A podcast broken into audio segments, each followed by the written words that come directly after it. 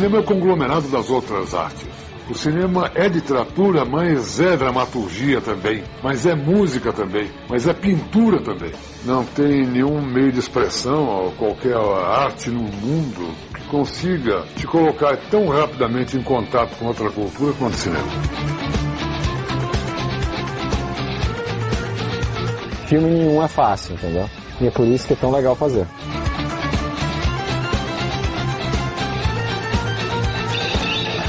Não existe um bom e um mau filme. Existe o bom espectador e o mau espectador.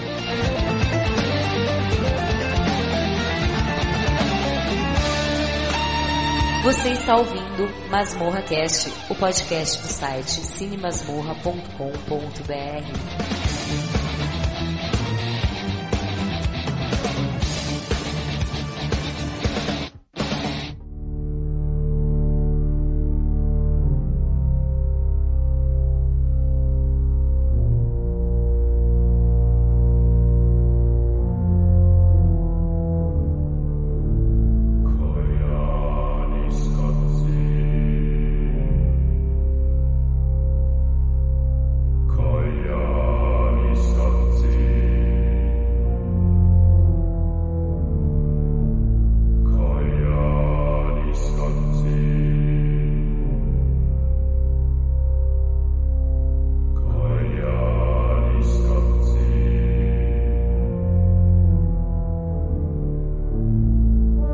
estamos aqui gravando mais uma vez o Masmorra Cast e dessa vez falando da trilogia Katze, que é uma obra muito interessante, é um olhar sobre a humanidade através da câmera. E para essa conversa aqui eu trouxe o nosso amigo Douglas lá do Podcast. Tudo bem, Douglas? Opa, tudo bem? Bom, é um prazer, uma honra estar tá gravando sobre esses filmes, né? E um questionamento inicial, né, cara? O mundo não é grande o suficiente, né, cara? O mundo é grande pra caramba e as pessoas que estão aqui possibilitam uma infinidade de, de temas e de estudos e de experiências pra gente correr atrás, né? É, é, isso é fantástico. Eu, eu tô animadíssimo com essa gravação e vambora! Beleza. Também com o querido Marcos Noriega. E aí, Marcos, tudo bem contigo? Tudo bem. Por enquanto, sobre a trilogia, eu posso dizer o seguinte: uma câmera na mão dependurado de um avião. Sim. E pela primeira vez conosco aqui, o Sérgio Vieira, que é lá do Impressões Digitais. Olá, Sérgio, tudo bem? Koyanikatsuki. Eu pensei na introdução também. Koyanikatsuki. Todo é... mundo pensou nisso. Ah. Eu sou mais velho, então eu prefiro fazer isso em primeiro lugar. É, não confunda Poakatsu com Porrakatsu, mas eu me confundo. a, piada, a piada já é mais antiga, sabe? Deu, De 83, mas... Deu uma segurada, ele, ele segurou e falou assim, opa, não vou fazer. Pois é, é aqui a Angélica, aqui apresentando o programa para vocês. E eu digo que os pintinhos somos nozes. Só vai entender quem assistir Baraka.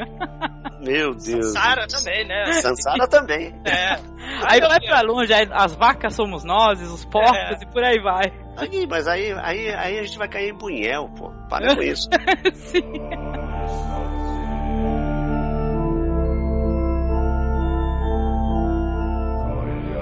Então vou dar uma introdução aqui, uma breve introdução, né? Falando do Godfrey Hedge, né? Ele nasceu na cidade de Nova Orleans, nos Estados Unidos, né?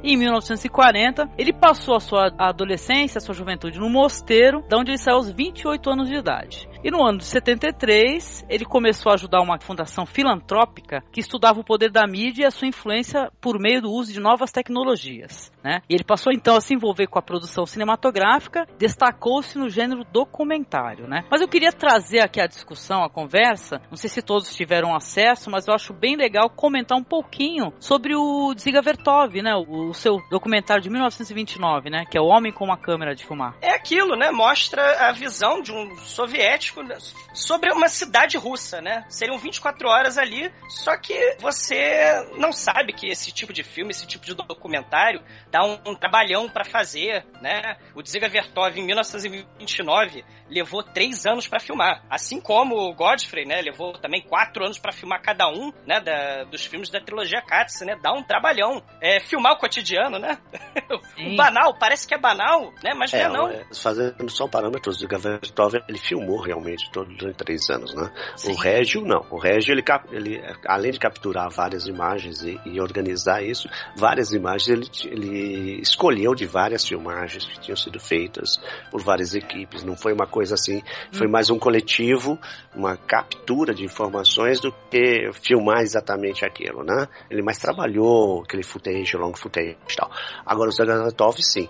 O nosso querido amigo russo, é, ele quase foi um Eisenstein, né? Que o Eisenstein filmava com uma caixinha de sapato e fazia aquelas coisas malucas que era uh, fazer uh, fade out, fade in, imagem, coisa que era quase impossível fazer né? com aquela caixa de sapato que ele fazia, né? E o Vertov, não, ele pegou e falou, não, eu vou fazer isso, eu vou filmar esse cotidiano durante três anos. Eu quero montar essa historinha, né? Eu acho que ele leu o Ulisses de James Joyce. Eu acho que ele leu o Ulisses de James Joyce, entendeu? E ele é quase um super atleta com a câmera na mão, né? Porque é em cima do carro, no telhado, em cima da ponte, né? Ele, ele vai registrar a Rússia de forma impressionante, né? Uhum. É, Sim, é o transporte, né? Ele é. registra o transporte, registra a... o movimento da cidade, né? Subindo na ponte, um parto. Eu falei, caramba, em 1929, né? E tal. E, e, as próprias imagens também, elas vão ficando cada vez mais aceleradas, aceleradas, né? Tem aquelas montagens e tal. O trabalho, as alemão, profissões. Né? Isso, o trabalho, as profissões, né? E tal, a mulher montando a, a as caixinhas para colocar o cigarro, e a outra colocando cigarro, cigarro, cigarro. As minas. É. é. É, e o Marcelo Mazagão aqui no Brasil, com o Nós que aqui estamos por Voz Esperamos, ele usou muitas das imagens desse documentário aí do Ziga Vertov, né? Fausto, né? Essa citação? Nós que aqui estamos por é, Voz Esperamos. Fausto, né? Eu não sei se é Fausto, eu sei que Fausto no... de Guetos. É, deve ser, eu sei que no documentário do Marcelo Mazagão aparece na porta do cemitério, né? Eu falei, ah, que legal, caramba, tem tudo a ver, né? Mas não sabia que era Fausto. Que legal. Se não me engano, se não me engano é citação de Fausto de Goethe.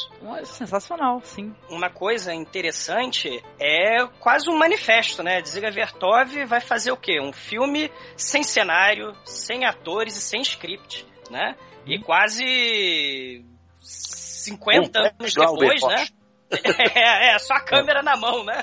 O script vem depois. Eu tenho as imagens, né? É. Mas eu, à medida que eu vou montando, eu vou percebendo que uma coisa se relaciona com a outra e eu tô montando um quadro, né? Hum. Ali, ah, né? isso é dialético puro, né? Essa é uma é linguagem. Essa é dialética marxista, né? Eu tenho a impressão que ele, tá, ele andou muito em cima disso. Uh, vários vários uh, diretores de, de, de, cinema, vários fotógrafos, vários artistas gráficos uh, tiveram esse, esse, esse elan do, do, marxismo, que é a dialética, quer dizer, uma coisa puxa a outra, uma coisa desenvolve Transforma. a outra, você parte de princípio e vai à transformação. E olha, o processo criativo humano não é muito distinto disso, não. É muito difícil a pessoa que chega e planeja completamente uma tela, de, uma tela um quadro, uma perspectiva artística, qualquer que seja igual. Normalmente é uma série de intenções e acidentes que te levam ao próximo passo, entendeu? Por exemplo, esse podcast mesmo está sendo gravado mais ou menos assim. É uma série de intervenções e, e, e incidências e acidências e, e ascendências que provocam o próximo momento. Eu acho que não está nada distante disso. Eu acho que cinema é isso mesmo. É, é, é a possibilidade da criação humana que é feita, é, que é por aí. Você, em certo momento, você percebe um segundo caminho, um caminho secundário, um caminho mais importante, um caminho mais claro, às vezes, às vezes um caminho mais obscuro, mas ao mesmo tempo mais importante. Uhum. Tá? Porque você vislumbrou um, um, novo futuro. Eu acho que todos os cineastas participam de, desse processo. Meu, o que eu acho mais legal, não sei se vocês concordam, é que tanto o filme do Ziga Vertov, é, um pouco menos talvez do Marcelo Mazagão, porque há o que se ler, né? Aparece as leituras né, no documentário, e a trilogia Quatz e Sansara fala com qualquer povo, entendeu? Independente de língua, porque a música, a imagem e tal, e, e situações aparecendo em sequência e tal, é, contrapontos. E, meu, é, é universal, é linguagem universal, né? Eu acho que isso é o mais poderoso, é. assim, da trilogia e esses outros filmes aí. É, a imagem é uma, é uma linguagem que, a princípio, né, basta você poder enxergar que você compreende, né? Você pode até ficar em dúvida do que, do que exatamente aquelas pessoas estão fazendo em alguns momentos, já que você não conhece o contexto cultural delas, mas você intui, né? Quando é uma festa, quando é um ritual, quando a pessoa está sofrendo, enfim, né? É uma coisa interessante. Essa trilogia ela ficou um tanto datada porque ela registra uma série de movimentos aí né, da, da, da, humanidade, da raça humana, tanto na primitivos quanto do, do, do mundo urbano, do progresso. Industrial. É. Industrial, e, e, claro que ao longo do tempo, já faz aí quase 30 anos do primeiro filme, muita coisa, mas muita coisa mudou, né? Sim. Grandemente. Mas acho que vale a pena falar que o primeiro filme, ele, ele foi. ele nasceu do acaso também. Essa coisa até que o Sérgio e o Douglas estavam falando da, da, da dialética, de uma coisa levar a outra, foi bem o caso de uma coisa que levou a outra. Porque em 72, o Godfrey, ele estava trabalhando, produzindo uma série de comerciais de TV, de spots para TV, que uma ONG encomendou para esse instituto que ele trabalhava, que a Angélica citou. E eram comerciais que faziam uma crítica ao, ao à intromissão do, do, do, Estado na vida pública do cidadão e também de privacidade, né? Isso e o controle, né, de, de, de comportamento. Inclusive essa coisa de, de, de medicar a criança que tinha é, déficit de atenção, né, e tal. E dá-lhe Ritalina, né, criança? Isso, isso. É, é, inclusive, essa campanha deles fez muito sucesso e levou à diminuição do uso da Ritalina na época, né? É, não foi bem assim não, porque esse treco continuou até agora na década de 90, né, negão? É, Sim, é. no Brasil. Na década de 90 foi, né? Não, na década de 90 foi moda. Era todo, toda criança tinha déficit de atenção, dá-lhe ritalina na criançada, pô. Quer dizer, eu li uma matéria sobre autismo que me deixou apavorado. Hoje a relação de autismo nos Estados Unidos é de 1 para 88. Já pensou? Caramba. É, é uma coisa meio maluca que está acontecendo. Então, nosso Joffrey estava em 72, e o que, que ele estava vendo lá, cara? Ele estava vendo a Guerra Fria que tinha dado aquela puta esquentada em 62, tá? Quase que o mundo explodiu, tá? Em cogumelos radio radioativos, porque estava um passo do paraíso, sim, a história. Tava todo mundo pronto para apertar o botão. E aí a gente passa durante 10 anos uma loucura de briga geopolítica entre o que é branco e o que é preto. O cinza deixou de existir. Então, uhum. o que, que era comunismo, o que, que era capitalismo? E essa briga briga brutal, criou-se diferenças onde todo mundo começou a questionar que não é, não dá para ser totalmente falcão e não dá para ser totalmente comedor de criancinha. Então existe uma realidade no meio do caminho, não dá para ser um cara que detesta comunista e um comunista que detesta capitalista, não existe isso. Então até essa discussão, o, até porque o mundo tá no meio, né? O resto do mundo tava ali também, né? Quer, no quer as tempo, né? ideologias né? dominantes quisessem ou não, né? Não, e outra, elas queriam, porque elas transformaram é. todo o meio do caminho como bucha de canhão. Todo, todo mundo era quintal, Exatamente. entendeu? Era quintal, desde, a, desde a, do, do, Oriente Médio, do Oriente Extremo, lá no Vietnã, com, com Coreia, com Vietnã, passando por Tailândia, passando por, pelo Oriente Médio em si, com brincadeira na Turquia, com Afeganistão, com estrutura na África, Moçambique, Angola, Luanda, e você batendo na América do Sul completa, entendeu? Então você tinha todo um processo maluco de disputas geopolíticas calcada em dois discursos completamente anacrônicos e absurdos. Né? Anacrônico de um lado, porque pertencia ao pós-guerra de 45, e absurdo porque não tinha nenhuma sustentação e deixava todo mundo vendido nessa história. Então uhum. o cara estava lá trabalhando numa, numa situação Sim, de contracultura. O Joffrey era contracultura. Sim, sim. Né? Basicamente, e, e, e, entrando vai no, no, na vibe do que seria, o que, que ele pensou em fazer o filme. Quando ele fez o filme e virou um sucesso mundial que foi, o mundo foi no cinema e foi um boca a boca desgraçado na época, eu lembro disso. Se você viu? Vai lá, vai ver, vai ver, vai ver, você vai se surpreender.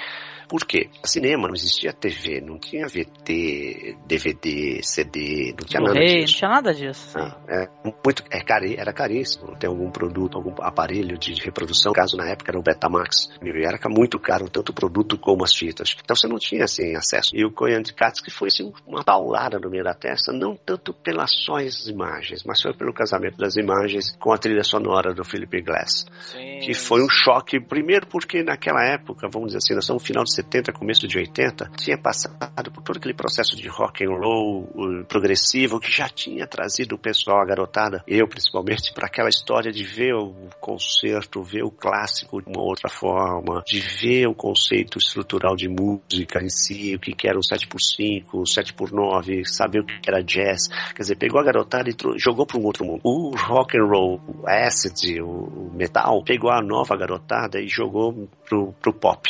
Mas o, o anterior, o rock and roll lá de trás, tinha trazido a turma de Beatles, trazendo pro progressivo e jogou pouquinho pro clássico e pro jazz, sabe? O pessoal gostava de Otis Redding, o pessoal gostava, gostava de, de rock, gostava de, eh, de Otis Redding, gostava de música, começou a gostar de música clássica, entendeu um pouquinho do jazz e percebeu quanto era difícil essa perversão musical que é eh, quebrar os tempos. E começou a questão do, do questionamento cultural. E aí cai o questionamento em cima da TV, em cima do, dos meios de comunicação, do que, a, do que o, o mercado estava fazendo com as pessoas, vendendo, vendendo, vendendo vendendo, vendendo a nível mundial. Isso é bem McLuhan, tá? Então, é, existe uma puta preocupação de que existe até história de ficção científica mostrando gente que morreu, a história, o mote da história é gente que morreu assistindo TV e comprando desbragadamente o produto que está tá sendo vendido e consumir aquilo morre, né? Então era um problema da, da história da ficção científica. Mas isso é calcado exatamente naquela época, porque trazia como se fosse o fim do mundo o autoconsumismo degenerado e a solidão em frente a uma tela. Sim. desequilíbrio. desequilíbrio. desequilíbrio. Nós não estamos né? muito diferente disso, né?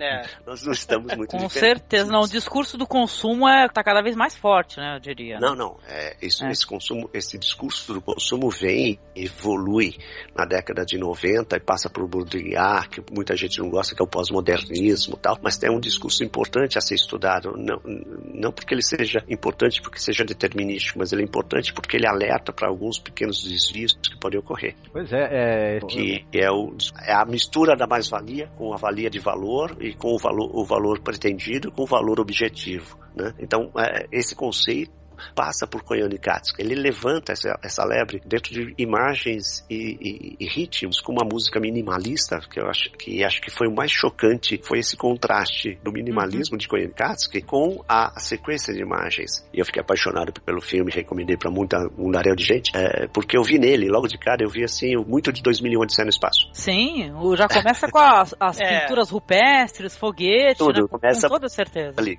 né? A sequência final de 2001 é muito próximo. E em 2001 é o filme do meu coração, é o filme da minha vida, né? É o filme que me fez, é o meu divisor. Né? Eu uhum. tinha 13 anos quando eu vi em 2001 Design do Espaço e depois assisti mais 19 vezes para poder entendê-lo. Olha que legal, sim, eu também adoro, viu, 2001.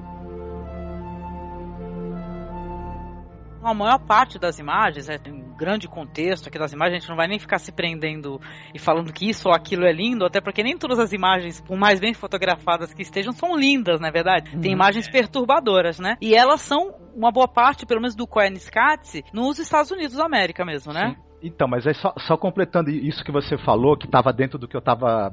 É, eles estavam fazendo esses, esses, comerciais e tudo, e eles levantaram fundos para produzir essa série de comerciais e sobrou uma graninha, uns 40 e poucos mil dólares. Aí o pessoal do Instituto falou pro, pro Godfrey Reggio, cara, é, o, o, comercial foi, foi um sucesso, tudo, e sobrou essa grana, pega e faz o que tu quiser, faz um filme pra gente tentar comercializar, do que você achar que deve. E ele teve a ideia do seguinte: ele falou, olha, vamos fazer um filme falando sobre a vida americana, é, retratando a vida aí dos Estados Unidos e tudo. Aí ele pegou o Ron Frick, que tinha trabalhado com ele nos comerciais que eles tinham acabado de produzir nessa tal campanha, né? Uhum. Falou pro cara, ó, pega essa grana, cara, e vai, vai, vai coletar material, filmar o que você puder de interessante e a gente depois vê o que, é que a gente faz. Aí que entra uma brincadeira da contracultura dele, tá? Que vem lá de 70. Já que sobrou uma graninha, sobrou um monte de footage que a gente fez aqui, short footage footage, ele pegou um monte de. E ele tinha brincado muito com a técnica de slow motion e tal, com uma estrutura de filme que já era um pouquinho melhor do que tinha antes. Ele já tinha saído daquela história de cinemascope que tinha na década de 70, tal. o cinema já estava um pouquinho melhor. É, você percebe nitidamente que ele faz o seguinte: ele fala assim, legal, eu vou contar a história do povo americano, que era o que ele conhecia. Uhum. Tanto que ele vai lá, pega o povo Hope, ele vai lá dar uma brincadeira em cima da. Putz, é, é, é tão contra a cultura, porque é o povo Hope, só faltou ele mastigar peiote, saca? Mas era tipo bem quase beatnik. É né? quase beatnik mesmo, porque ele pega lá a história do povo Hope, ele pega pega, ele pega como tema básico para fazer o desenvolvimento das imagens dele. É um grande PowerPoint, tá? Não sei se você percebeu isso. Ele, ele, ele pega a estrutura da lenda Hope e fala assim: legal, vamos fazer isso. E tem o um contato com um grande amigo, que é o Philip Glass, que é um maluco como experimentalista na época, e tava mastigando o peiote, com certeza. E, e, e, fala assim: olha, eu vou fazer um treco assim, acha de fazer a música. O cara falou: tá bom, me mostra as imagens, eu faço música. E foi por aí mesmo. Quer dizer, o, o, o, o Philip Glass viu o copião do que ele da colagem inicial que ele tinha feito e saiu fazendo aquele experimentalismo minimalista que ele fez, danado. Mas o que foi mais legal no, no, no, no que o, o, o fez, o Radio fez, foi é, contar uma historinha, contar uma historinha, sair, sair da alta tecnologia, terminar na alta tecnologia, mas contando todo um meio de campo, um PowerPoint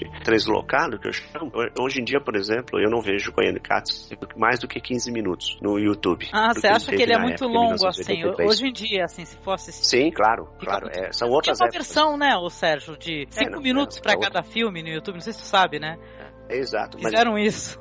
Isso é outra época. Isso é outra época, quer dizer, você tinha uma época onde você só poderia ver Koyaanisqatsi no cinema. Não tem outro lugar que você pode. Eu vi na cultura também, passou Koyaanisqatsi na cultura, mas uh, só pode ver Koyaanisqatsi no cinema, não tem outro. Uma hora e meia, quase duas horas de filme desse tipo é só no cinema, para transmitir o mesmo ponto de vista. Por quê? Porque era no momento. O momento era aquilo. Uhum. Ele tinha que mostrar que o mundo tá, a sociedade estava mudando, e estava mudando para uma região completamente incompreensível. O Joffrey tinha recebido em 70 toda uma carga de breakouts, quer dizer, o Vietnã todinho estava nas costas deles. Uhum. Eles viram o Vietnã de 60 e 70 nas costas e aquele treco acontecendo e Nixon acontecendo também. Quer dizer, a democracia, né? aquilo que eles acreditavam como way of life foi pro vinagre. Traumatizou Sim. profundamente, né? Mudou, mudou o país. Mudou, mudou o país. Ah, se você assistir algum filme de 70 na época, década de 70, tem aí tem vários. Um grande filme que tem é Operação França. Você vai ver o que era Nova York na década de 70, final de 70. Esse é todo o background dele, né? Tanto que essas imagens aí que você tá. do que você tá comentando, parecem, né? Tem um momento Sim. que aparece uma fila gigante de carros, depois já corta para uma fileira de tanques, para uma fileira de caças, e por aí vai, né? É, o centro de Manhattan aparece várias vezes com os táxis rodando para cima e para baixo, né? Os uhum. amarelinhos, aquela Sim. coisa toda. Então ele mostra o mecanismo metropolitano, quer dizer, o, a riqueza, a riqueza mundial sendo rodada ali em Wall Street, né? A região, e ao mesmo tempo todo um, um processo maluco onde ele brinca com câmeras flutuantes, com, com, com, a, com as explosões de mineração, com aquela brincadeira de, de imagens. E a quantidade de prédios espelhados, né? Virou emblemático, né? Depois que ele filmou isso, todo mundo faz isso, né?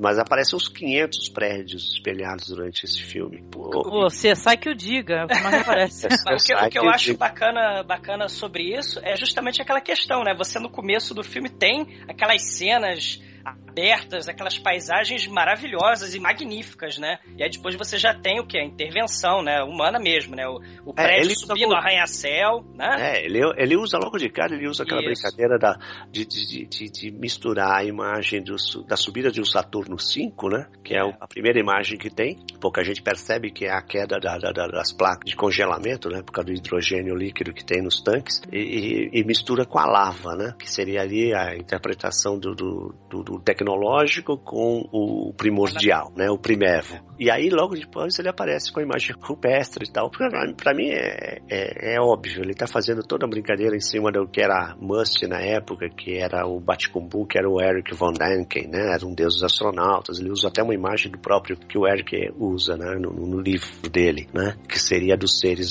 sombreados ali, os pequenos seres sombreados, e um ser maior, muito maior, com quase um tipo um capacete radiado, né? Com divino, né? cabeça, é. um divino, né? É. Mas que o Eric von Däniken traduz aquilo como sendo um astronauta, né, perante os homens. Mas tudo bem, ele sai dessa história da caverna rupestre, que aí vem lá, brinca com Sócrates, né, o mito da caverna, tal.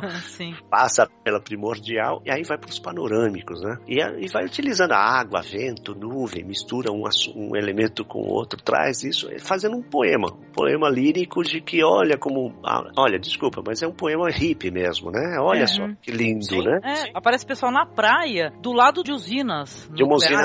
É. Isso, isso, isso, é na Rússia, viu? impressionante, né? E, conseguiu, não sei como ele conseguiu essa imagem, mas isso é na Rússia, com certeza. É verdade, sim.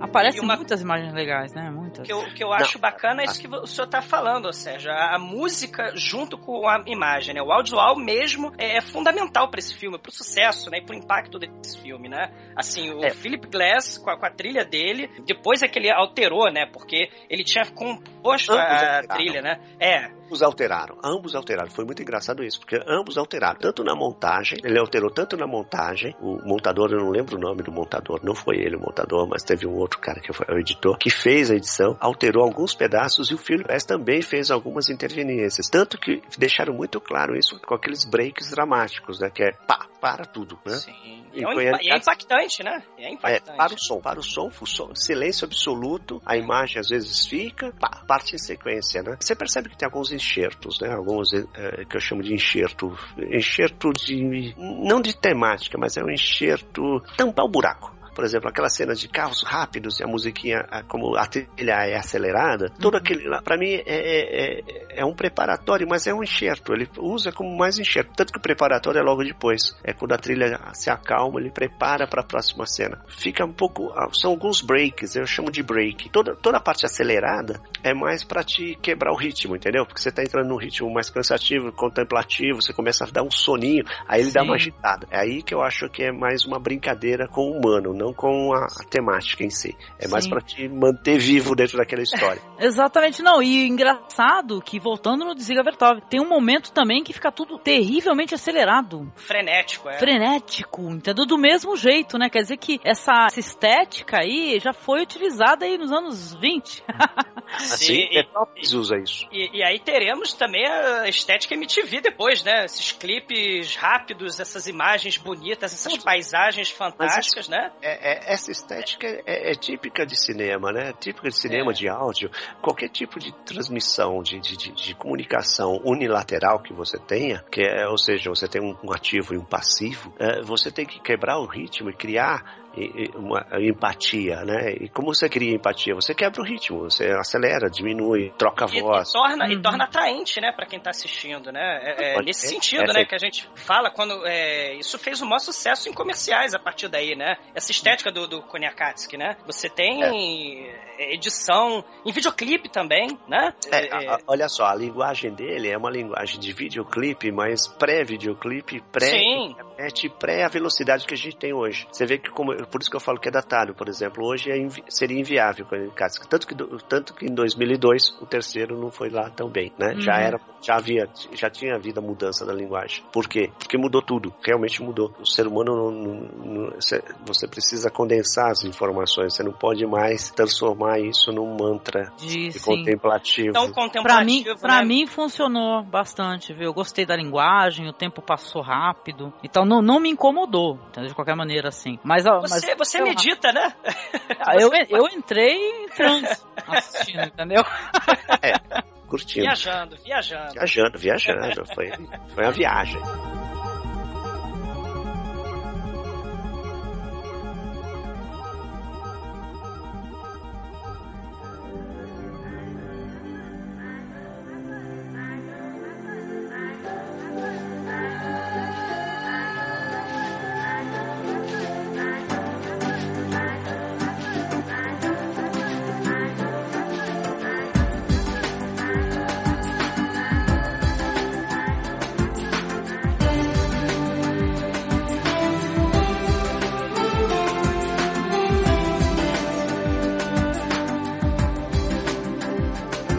Essa coisa do ritmo do filme é uma coisa interessante, né? Que eu, eu acabei, eu, eu não tive a oportunidade, viu, Sérgio, de assistir no cinema. Eu soube que, não no Brasil, mas nos Estados Unidos, che você chegou a ter sessões em que uma orquestra executou a música do Philip Glass ao vivo, né? Deve ter sido sensacional, né? Ah, pra quem pôde ver sido, isso, né?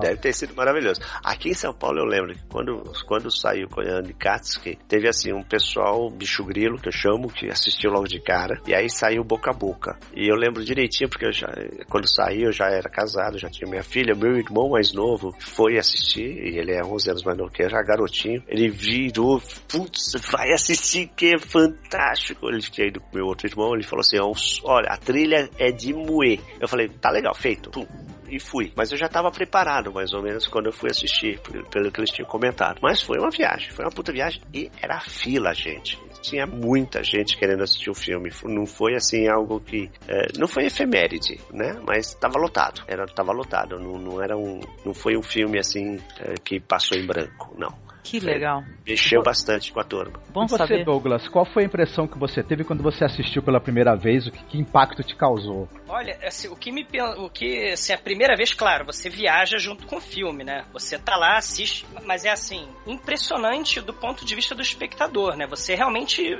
fica imerso, né? E você fica, caramba. E o que é só Estados Unidos, historicamente, né? Uhum. Só uma visão americana, assim, da, da visão do, do industrialismo, do consumismo, a tecnologia, as paisagens, né? Como o tal do desequilíbrio, né? Que fala, né? Que, que, que a Tanto linguagem que rock tá falando, né? Tanto que tem subtítulo, né? Vida é, fora de equilíbrio, né? Isso. Agora, pensa a trabalheira que deu para não fazer essas cenas. Sei lá, você ficar com horas a câmera filmando um, um tráfego, né? Ou, por exemplo, você ficar pendurado num, num avião e pegando aquele tipo de, de, de, de, de tomada, isso é, um, é uma coisa impressionante, né? Quando a gente fala que foi quatro anos, mas foram quatro anos, claro, tem você tem é, é, pedaços, né, enxertos de outros filmes, até do Kubrick, do Iluminado. Tem algumas panorâmicas do Iluminado no, no que não foram usadas no, no filme, né, do, do, do, Kubrick, mas você tem nesse aqui também. Então, assim, é, é, é a, o,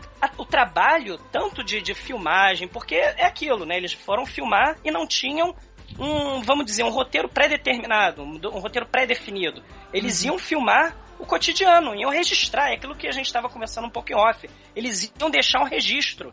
Sim. E somado à música do, do Philip Glass, é uma experiência única. Não tive a oportunidade de ver isso no cinema, como o Sérgio, mas olha, deve ter sido algo muito viajante mesmo. É impressionante. Com toda certeza. É é. Tem um outro detalhe, o impacto tanto não é só a questão do visual, que eu sempre digo, né? A questão do posicionamento histórico. Não era só a questão do visual e do som, o ambiente, aquela coisa toda, né? O telão, etc. É, você está vivendo uma época onde as realidades, a realidade é, pessoal e a realidade mundial estava muito na tua cara. Quer dizer, eu era um pai de família já, e estava uhum. trabalhando em engenharia, então a, a, o par do que acontecia. Então na hora que entram as cenas de Nova York, com aquelas grandes coabs do Harley abandonadas, completamente deterioradas, né? Jogadas ao, ao léu, você falava assim, pô, o pessoal tá querendo resolver o problema aqui, e lá eles já estão com um problema além. Quer dizer, lá eles têm locais para onde morar e estão completamente abandonadas e está completamente deteriorado. O que que tá acontecendo, né? Quer dizer, uhum. se aqui ainda não tem nem casa e lá já tem prédios onde poderia morar um mundaréu de gente e tá tudo abandonado, tudo deteriorado, um bando de gente abandonada na rua, rua, o que está acontecendo com a maior cidade do mundo? Uhum. O que está acontecendo com o maior país do mundo? Então a gente tinha uma, uma visão de que o, o, o mundo estava num, ele estava no limite, ele estava num limite estético, num limite formal, num limite que ninguém sabia para onde iria. Realmente ninguém sabia. Você tinha o, problema da perspectiva do ano que vem. O que, que ia acontecer no ano que vem? Então, na hora que ele faz aquela sequência dos grandes prédios, todos abandonados em Nova York, lá na região do Harlem, etc. E depois a sequência das implosões, você percebe que ele tenta trazer uma informação de que, olha, as coisas vão estão mudando. Para onde vai a gente não sabe. A gente tem uma visão pessimista, porque logo em sequência ele emite, ele põe aquela porra naquele contraponto das salsichas, né?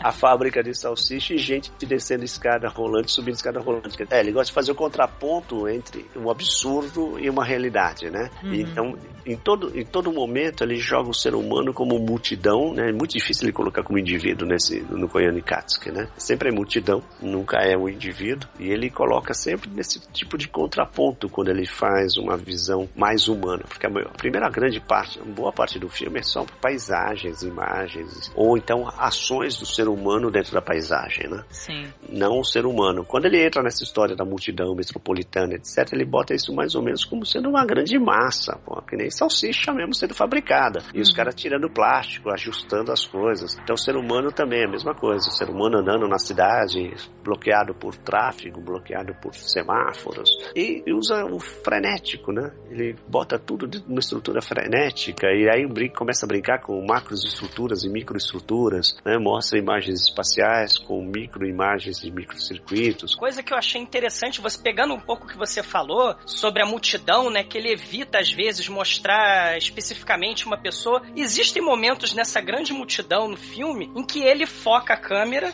né, em uma pessoa é, é, especificamente. E aí ele vai acompanhando essa pessoa até ela se dar conta de que está sendo filmada, né? Porque é aquilo, né?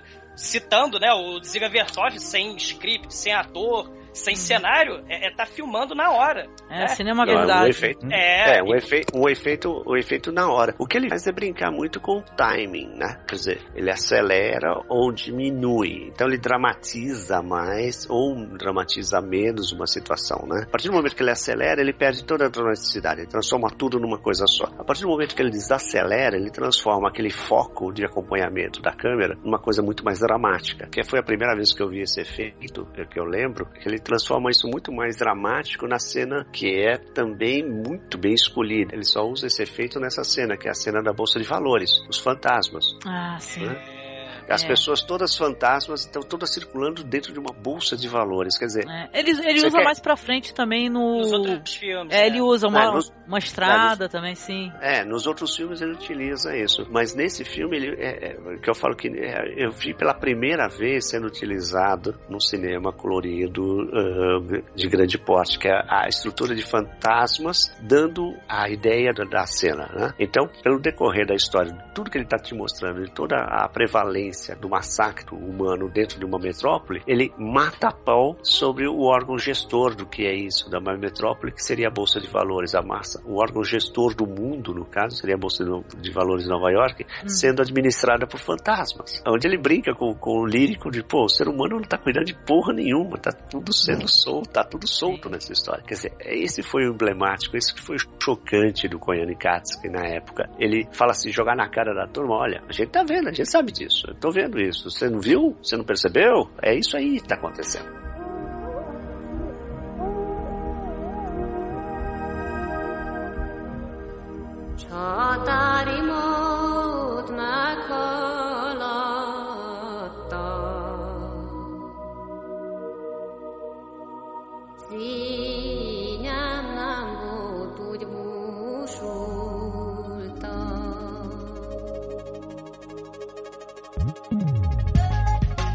Fascismo, a ditadura do comuni eh, comunista, etc., ela coisificava o ser humano e transformava ele num não indivíduo. E parece que esse filme, o Koyaanisqatsi, ele tem esse olhar de que o mercado, o jogo aí da, do, da competição econômica e do consumismo também coisifica o ser humano. Faz né? exatamente né? isso, coisifica também.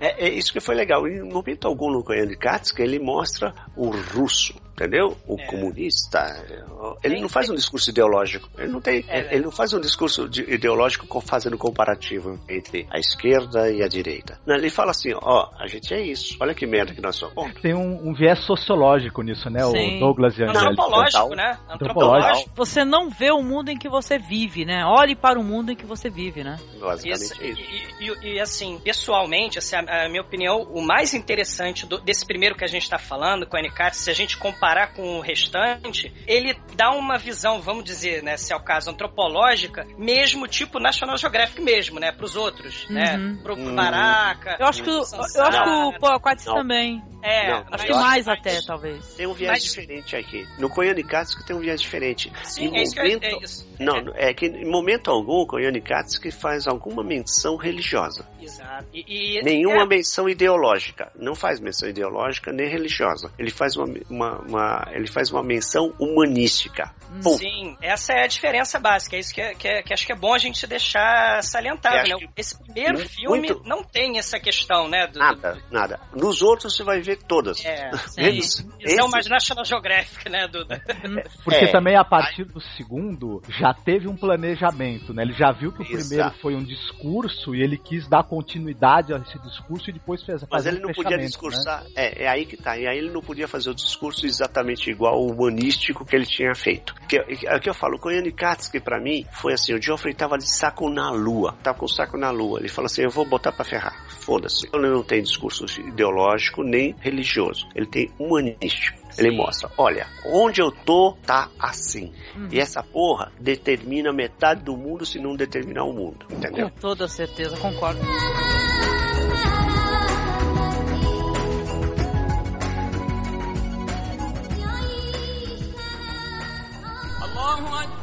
الله أكبر. الله أكبر. الله أكبر.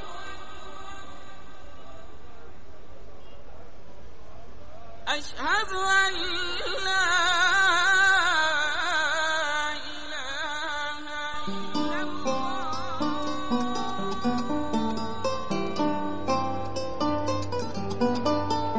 eu quero aproveitar o gancho aqui, gente, e tal, e trazer a discussão, a continuação, né? Que é o Paul Aquatize, a Vida em Transformação, né? Que é de 1988, que o Godfrey Hedge já fez sem o Home Freak, né? Houve uma quebra ali, uma, um desentendimento e tal, e ele já fez essa produção aí sem o Home Freak e tal. Mas... Em compensação, ele teve a ajuda do George Lucas e do Spielberg. é. Pois é. Pois é, ó, as minhas, as minhas anotações aqui, Sérgio, diz, eu tenho aqui que o Francis Ford Coppola, no primeiro filme, ele, ele apoiou a produção aí do... Não, do, não, não. É, o, o segundo é o George Lucas, entendeu? Ele ajudou é. a apresentar o filme, né? Exatamente. Filme. É, na, na, é que no, no, primeiro, no primeiro filme que eu sei, alguns footages eram de propriedade do Spielberg. Ah, olha, tá? interessante. E ele cedeu. Ele cedeu simplesmente Sim. Não tinha muito a ver, tal, aquelas tomadas aéreas de Nova York e tal, né? Uhum. E o Spielberg sempre gostou de fazer esse experimentalismo. E tinha alguma coisa também do George Lucas, com a Zoltrop. É, tá? eles estavam no background, né? Estavam ajudando. É, estavam é, assim, do tipo, o pessoal que trabalhava lá tinha contato, sabe? Deve ter sido por aí, aquele tipo de coisa que não é muito formal. Tanto que no segundo filme tem lá o apoio de Spielberg e Lucas, mas eles não participam assim, com a Zoltrop e com outra coisa, uma outra empresinha do, do Spielberg. Spielberg, entendeu? Então, e o significado, né? A palavra é, da língua Hopi, né? Significa é, forma parasitária de vida, né? Sanguessuga, né? Sanguessuga, né? Uma, uma vida que está parasitando outra, né? Começa, na minha opinião, um dos começos, assim, para mim, mais chocantes e mais interessantes, assim, que me pegou legal. As imagens de Serra Pelada, né? Os homens é. de Serra Pelada, aquele corpo que eles estão. É, um cara que se machuca, né? Aquele mundaréu de gente sem a menor segurança, todo mundo sujo, quase todo mundo nu. E o momento que eles estão subindo com um cara ferido, parece até aquela imagem, sabe, Pietá e é. tal. O cara ferido, assim, duas pessoas segurando. Impressionantes, impressionantes. Antes do, do título, do próprio título em si. É, o título demora até para aparecer, né? Uhum. O, Katsuki. É aquilo que a gente tinha falado. Enquanto o Koyan Katsuki estava trabalhando, trabalhou entre a, o balanço entre a natureza e a sociedade moderna, né? Traduzida pela sociedade norte-americana tal, que era a vida dele, né? Onde ele estava vivendo, onde ele conhecia profundamente. O Paul Katsuki, é, ele faz uma outra brincadeira. Ele trabalha com a escala humana em si. Aí sim, é o homem é o foco, não é a natureza, né? Sim. E os problemas com... econômicos, né? A questão da segregação. Eu queria perguntar um negócio para vocês. Não sei se eu fiz essa leitura de maneira incorreta, até compartilhar com vocês minha impressão, né? Para poder ajudar a esclarecer. A gente começa, é, as, todas as imagens, elas mostram vilarejos,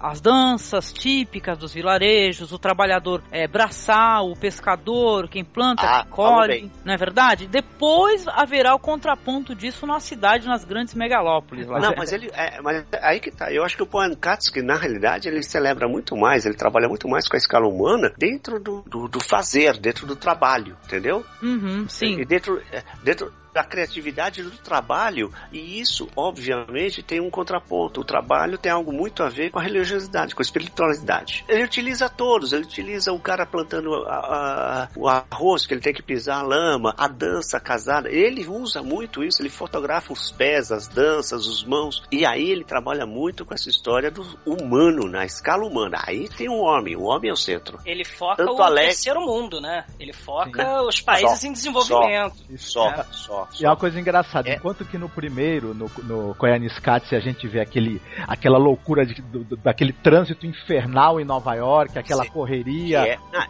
que é o, o primeiro mundo, é o supra-sumo da o coisa. Pessoal Olha só que legal. Uhum. No Koyanikatsu ele está falando do primeiro mundo, aquilo que ele conhece, daquilo que ele é pro ser humano, para a humanidade, seria o supra-sumo da, da, consciência humana, tá? E tá naquela merda pois é. que ele mostra. Exatamente. Todo é que ele quer fazer. amarrada, né? Isso, Exato. não, eu ia tá falando isso. O trabalhador lá, trabalhando, plantando, pescando, para poder comer, se alimentar, um sorriso no rosto. Né? E depois isso daí já muda, quando muda para a cidade, mostra as feiras, né? Onde eles vendem os seus alimentos, vendem lá o que eles plantam e tal. Mas é muito diferente o sentido que as, os próprios contrapontos é, mostra-se que na cidade, cara que estaria lá na, na tribo lá dançando, está se apresentando no meio da cidade para sei lá, para ganhar uns trocados, umas moedas e tal. Enquanto é, ele está lá perante a tribo dele, né? Se apresentando com um, um ritual e tal, com orgulho, né? É interessante pra caramba. Na hora que eu percebi que ele estava mais no foco humano, eu falei, pô, o cara foi mais mais inteligente. Ele trouxe, não quis fazer mais do mesmo, ele trouxe pro outro lado. No começo do filme, quando ele mostrando Serra Pelada, que só a gente sabe que é Serra Pelada, ninguém mais no mundo sabe que aquilo é. É, na Wikipedia tá assim, é, é, uma, é uma. Como é que é? Tá engraçadíssimo na Wikipedia, tá? É uma extração de ouro lá no Brasil.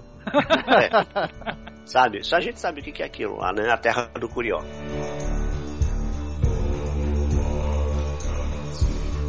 A cena que, que, que, o cara mostra, mostra o cara dentro da lama, né? Então ele já faz um paralelo com respeito ao homem humano, né? não sei o que, mas pra mim, ele faz aquela colagem logo na sequência com lava explodindo de novo, ele faz como ele fez em Conha de Casca e tal, a lava, o primordial, aquela coisa, onde vem, tá? E aí ele bota aquela face girando, logo no começo, antes, antes de uhum. aparecer a palavra Conha de Casca. Ele reduz o filme ali, olha, nasceu e nós vamos apresentar as facetas. E as o faces. homem na terra, né? O contato do homem trabalhando na terra é lindo, isso é lindo. E é trabalho. É trabalho. É, tudo é. é pó, tudo é terra, tudo é lama, tudo. Não tem sabe? Tem água, mas o cara tá trabalhando na água, tá pescando, pescando é. tá pescando, tá remando, tá vencendo, e é trabalho formando, é o homem uma... convivendo com aquilo, trabalhando em cima daquilo para conseguir sobreviver. E tem cenas belíssimas. A cena, logo de cara, que eu achei assim, que dá muito,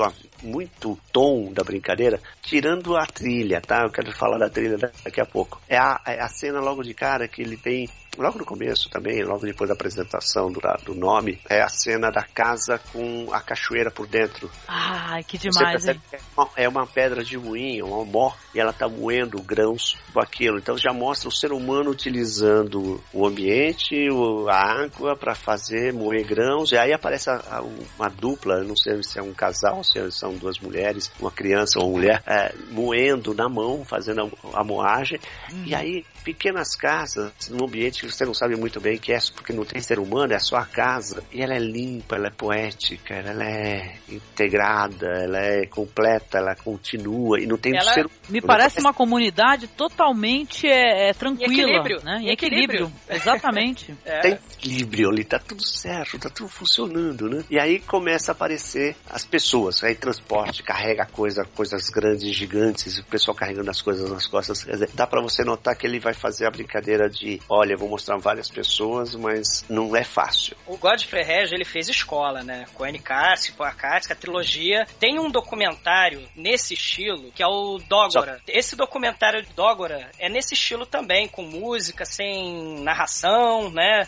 É de 2004, da Patrícia Leconte. É no Camboja. E é impressionante, assim, também. É o terceiro mundo, né? Você tem os arrozais, tem os trabalhadores carregando gelo, tem aquele templo Angkor Wat, né? Mas tem o tráfego caótico que é um pouco mostrado já primordialmente no Poakatsuki, né? Que é a motoca com seis pessoas em cima, porque aquilo é visão de quem tá no primeiro mundo vendo o terceiro mundo e se impressionando com o exotismo, né? De uhum. certa forma. Então você tem nesse Dógora, né? Você vai ter moto com várias crianças dormindo, tem embrulho, tem sacola, tem mesa, né? Então, assim, é, é escola que esse tipo de documentário que o Godfrey, é de forma impressionante, ele possibilita, né? A gente conhecer um pouco mais do mundo, nessa visão antropológica, né? É um cara, é um diretor do primeiro mundo, tá fascinado com, com esse povo, né? Que tem um contato tão é... íntimo com a natureza, né? Exatamente. Né? Sim, com, com a outro, produção, né? exato, com, o outro. outro. Principalmente isso, Marcos, o outro, né? Porque na cidade você já não vai ter esse contato, né? Um exato. olha pro rosto do outro. Você vê o pessoal vendo uma peça, mas um não olha pro rosto do outro, né? Exato. É, é, nesse filme, nesse filme você percebe que ele tem, ele, como ele foca no ser humano, ele tem uma descoberta. Ele descobre quando ele faz toda a referência humana, mostrando os humanos tanto à distância como em grupo, como em foco, como em close, você percebe que ele descobre o humano. Uhum. Ele está querendo descobrir o humano dentro daquela história, né? Tanto que ele, não entende certas vezes, você percebe que ele faz, tem algumas tomadas que é assim, é de puro desconhecimento e ele tem uma surpresa. Eu lembrei dessa cena que é exatamente nisso, na hora que sai dessa cena da, da, da, da casinha, do, com, as, com as moedas, com aquela casa mais limpa, daí aparecem as aldeias, com as feiras, o pessoal traduzindo as coisas, trazendo as coisas, sempre o pessoal do terceiro mundo muito pobre, muito é, digno até, mas pobre, né? Há um corte indefectível no filme, é a primeira vez que acontece isso no outro filme também não tinha acontecido, nesse também, até esse momento não acontece, que é uma cena em preto. Para tudo. Parece que quebrou o filme. Corta tudo, fica negro. Alguns segundos. E aí, depois desse corte seco, tanto de tela preta e de silêncio completo, volta, aparece cenas de religiosos. Pessoas de várias religiões dançando e closes coisa que não tinha acontecido ainda uhum. né, no filme. Essa história ele começa a mostrar, dá para notar nitidamente que ele está colocando assim, olha, sobrevivência está acontecendo, entra a religião, aí vai para metrópole. Sim. Entendeu? ele faz um ele, ele te encaminha para uma para uma leitura de que olha estava tudo bem, o pessoal estava ali numa estrutura, mas com a religião a turma vai para a metrópole. Eu não entendi muito bem o que ele quis dizer com isso nesse momento. Mas, o, mais para frente eu entendo. Tem uma sacada muito boa nessa de quando você, o filme vai fazer o salto do, da, dali das comunidades, né? Mais primitivas para metrópole, que tem é uma, uma, longa cena de um trem. A, a gente tá pegando aquele trem para ir para a cidade, é. né? E sabe é, que é aquele? Perfeito. Sabe, sabe que trem que é aquele? Que é longuíssimo aquele trem, uhum, é um trem da CBRD, da, é um trem da Carajás, da, da Serra da do vale. Carajás, da Vale do Rio Doce, que vai de Carajás até, a, até o litoral. E esse tubarão. bicho de dois. Olha. É, não, não é tubarão, não. É São não. É, é, é, o, é em São Luís, é perto de São Luís. E é Ponta da Madeira chama. E esse trem tem mais de 2 km de comprimento. Caramba! E é, é, um, é um trem de, de, de, minério de ferro. E ele filmou aquele trem passando e ele, até dá uma acelerada no trem, mas ele é muito esperto, porque ele deixa a cena de fundo, faz uma trucagem ali. A cena de fundo fica meio que parada. Não sei se você percebe, as nuvens estão meio paradas. E o trem passa, passa, passa, passa, passa. Não acaba, né? E aí ele joga é. pra cidade. E na hora que ele joga pra cidade, é muito maluco, porque ele retoma um tema de Koyaanisqatsi no sonoro. Não sei se vocês perceberam isso. Sim, sim, sim. Um enxertozinho e tal. E, e, ele começa a mostrar torres de comunicação tal. Daí aparece cena de TV, guerra, militar, sabe? É, muitos planos do é. alto, né? E tal dos prédios. Uma coisa engraçada, né? Que o filme mostra as cenas do terceiro mundo, né? Do, da, da forma de vida, de trabalho e religiosidade no terceiro mundo. Você vai ver imagens da TV, do que é veiculado, que bando de gente loira de olho azul é aquele, né? Sendo Isso, que você no filme até então você não apareceu um loiro, né? Porque a população da, do, do, É, do, exato. Não, é, não... é como se fosse o certo, né? O certo é você ser assim, loiro, bonito, usar essa pasta dental, esse, esse refrigerante, né? Por aí vai, né? Aí tem as, as, cenas dos âncoras, né? São noticiários, etc, etc. E vai levando. E aí eu tenho que falar uma coisa, pô. Se caso vocês não viram, aparece a torre da, da Record, a torre da Gazeta da Paulista, pô. Ah, é? É. A cena, é a cena que aparece a torre da Paulista. Provavelmente a tomada ali foi do lado do Bexiga, porque eu morei ali, eu sei mais ou menos onde é ali. Tá? Tenta, dá pra ver até, tem uma propaganda. Olha o registro, olha o registro aí. Tem até no, no, no, no outdoor do lado esquerdo, tem uma propaganda propaganda do Antônio Edmilson de Moraes para governo de São Paulo pelo PTB. Para. Olha isso. Eu vou voltar para olhar, viu? Com certeza. É. Pode olhar, é a altura de uma hora de filme.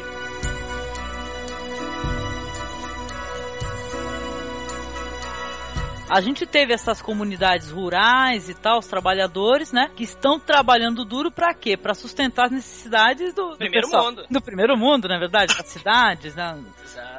Dos urbanos, né? Urbanoides. E, e esse pessoal dessas comunidades, o pessoal que lá no campo, né, ou nas aldeias, ou ali nas, nas vilas de pescadores, eles têm aquele trabalho para a subsistência deles, eles estão próximos à terra, mantêm as suas tradições, eles têm uma vida com limitações, mas que ela tem aquela, como até o Douglas e o Sérgio, o Sérgio falaram, e você também, do humano ainda tá presente, né, de não ter perdido a sua humanidade. Esse pessoal vai para a cidade, aí é aquela é, é o, é o espetáculo da miséria, do subemprego, da exploração, né? É aí que tem a cena emblemática Uhum. do filme. Então fala qual que é a cena que te, te deixou mim, surpreendido. É a cena da garotinha. Da, da carroça? Ah, Não, é- Não, não da carroça, antes. que tá Da menininha da guerrilha, do muro? Da Viva a guerrilha. guerrilha? Bora. Sim. Viva la aquela guerra de guerrilhas. Isso. Viva la é guerra das guerrilhas. A garotinha vem andando com a família, com o garoto, com a mãe. A mãe pá, o garoto segue, a garotinha vem andando, ela percebe a câmera, ela dá uma Isso. parada, Uhum. para, olha a câmera e fica encarando a câmera. É, Vários até- minutos. ficou pra trás, ficou pra trás olhando. É impressionante. E ela ficou parada, olhou, olhou, olhou, olhou. E são vários segundos. Você percebe que o filme não foi desacelerado, não foi. O filme ficou no real. Uhum. Exato. Olhando, olhando. De repente ela para, olha pro chão e como se. Olha, eu desisto.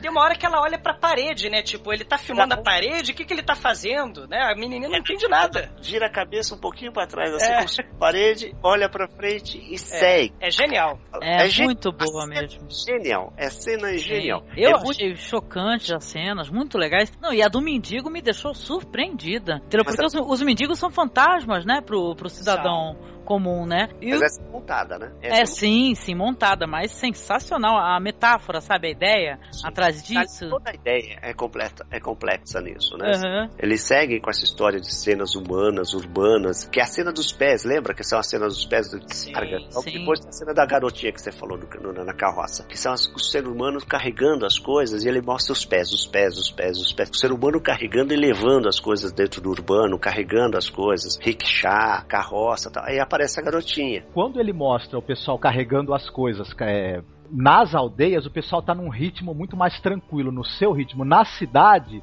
É você uma tem mais dança, né, ô Marcos? Não é? Muito É como se fosse uma e dança. apressada, né? O, a- É. a- a- e o cara não tá carregando no ritmo dele. Na cidade o pessoal tá carregando as coisas e com uma outra pressa e uma outra expressão no olhar, né? De urgência, né? É, vira uma dança, porque a música também tá acelerada nessa hora, né, Douglas? É, é verdade, assim, você tem o ritmo, aquele ritmo até passando grão, moendo grão, né, jogando, passando aquela peneira, né, é, é um outro ritmo, é mais comunal, né, é uma É, coisa mais de é comunhão comunal mesmo. E espiritual também, né? Que Exato. tem a história da comunidade, deles trabalhando junto, né? Tanto que né, os abanadores abanam junto. Vão... Na, na cidade, a individualidade, né, assim, é, o egoísmo mesmo, né, a insensibilidade. Na cidade não existe individual, né? É. Não tem indivíduo, né? E é, é- e é bem contraponto, porque se na comunidade, na, na- na cidade pequena, na aldeia, existe a comunidade, todo mundo tem a sua identidade, na cidade, na cidade grande é uma grande comunidade, mas na realidade ninguém tem identidade. Todo Sim. mundo perde a identidade. Uhum. Todo mundo se atropela, né? Lembra o cara pra sair na barca? Ele se atropelando Isso. ali pra passar primeiro, né? Passa pro outro, passa na Isso. É, Ah, aquela um barca que dá a impressão que se passar uma marola mais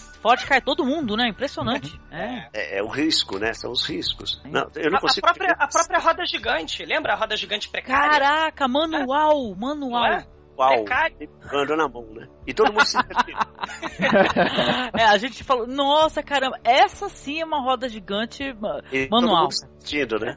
Todo mundo se divertindo, né? Sim, É, sim. Eu, eu fico impressionado com a cena da multidão, que tá, tem o pessoal que tá passando, né?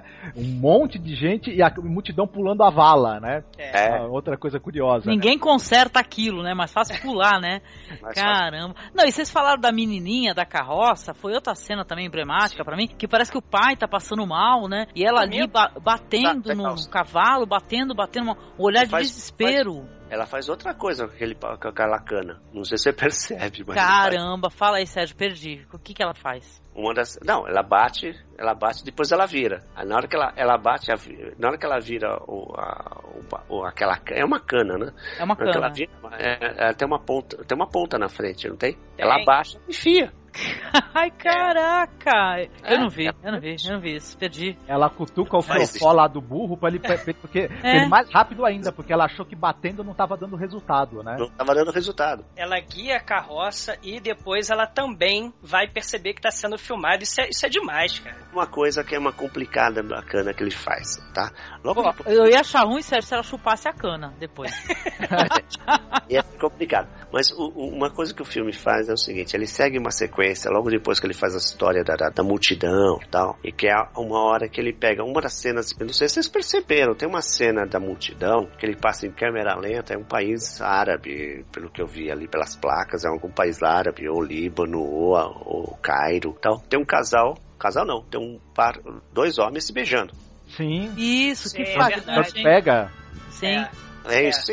Os dois caras estão dando um maior beijaço, assim, apaixonado, tá? E ele passa bem devagar, quer dizer, a câmera passa bem devagar mantém a câmera tal. Na sequência, logo depois ele põe exatamente os olhares. O né? registro, né? Quando as pessoas percebem que estão sendo filmadas, né? E aí os olhares, não, e os olhares são diretos. É, são olhares que não estou entendendo, alguns entendem, outros, outros desafiam. Não né? gostam né? isso, olha Outros não gostam. Uhum. É, e, e ele faz uma sequência de olhares que é muito legal do tipo assim, o que, que vocês estão olhando pra gente? Tem um mendigo que ele olha, primeiro tem um olhar meio sorridente e bestificado. É, daí ele vai... triste, muito triste. Aí ele vai ficando nervoso, né? Você percebe que ele vai ficando nervoso e fica triste. Sim, sim. É, Eles usavam um, um truque aí pra, pra, pra fazer essas filmagens, ele pegava a câmera e ele jogava um pano cinza por cima para ficar dando a impressão que era aquelas é, máquinas de lambi-lambi. Aí a pessoa estava parada esperando que o cara tirasse a foto. Na verdade já estava sendo filmada, né? É, todo mundo fica parado, né? Durante é. horas, né? Em Coianicates que fica, né? Em Las Vegas, Las Bregas, é, eu digo, as, as atendentes ficam todas paradinhas. É, Las Bregas, perfeito. E, e, ele usa essa, essa técnica de fingir que é foto e faz a, a, imagem. Mas você percebe que várias pessoas, vários olhares são uh, mais que instigantes, são assim desafiadores. Eles desafiam, né? Pelo olhar eles desafiam. E ele joga muito bem isso, né? Jogando para o espectador o contraste, a sequência, de, a montagem foi muito bem feita, porque você percebe que ali tem vários povos, né? Não é, ele não foi de um lugar só. Então são vários takes montados para que você tenha aquela sequência de, de choques enigmáticos, vamos dizer assim.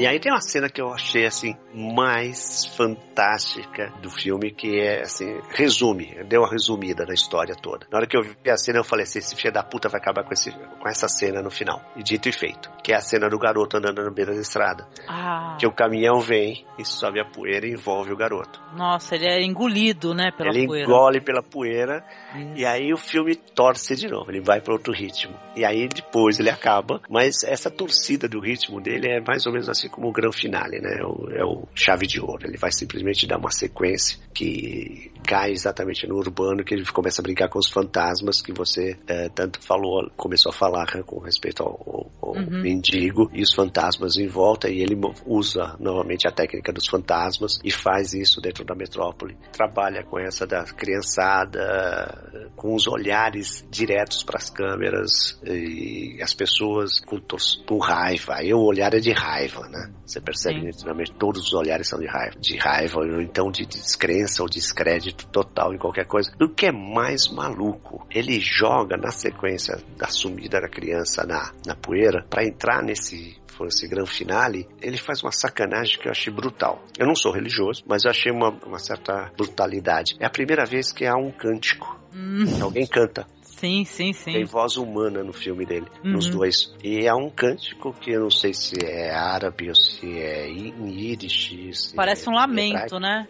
É um canto, é um canto do Oriente Médio, né? Não sei uhum. se é uhum. hebraico, se é, se é árabe, Eu acho muçulmano. que é árabe, viu? Eu acho que é árabe também. Mas aí o que é mais engraçado, ele faz o seguinte: ele coloca as crianças aparecendo em foco. E daí todas as referências religiosas que aparecem na sequência são todas fora de foco. Uhum. Não sei se vocês perceberam isso. As crianças, aí aparece religião fora de foco. Aí aparece criança, depois aparece religião fora de foco. Aí aparece adulto, são closes, né? De rostos, de olhares, de sorrisos. Ou não sorriso, ou de vergonha. E aí aparece novamente um movimento religioso fora de foco. Sim, sim. E aí é volta o garoto. Saindo da, da, da poeira, mas muito devagar, sabe? Eu acho que eh, eh, ele fez uma sacanagem muito grande aí. Né? Manipulou as emoções dos espectadores.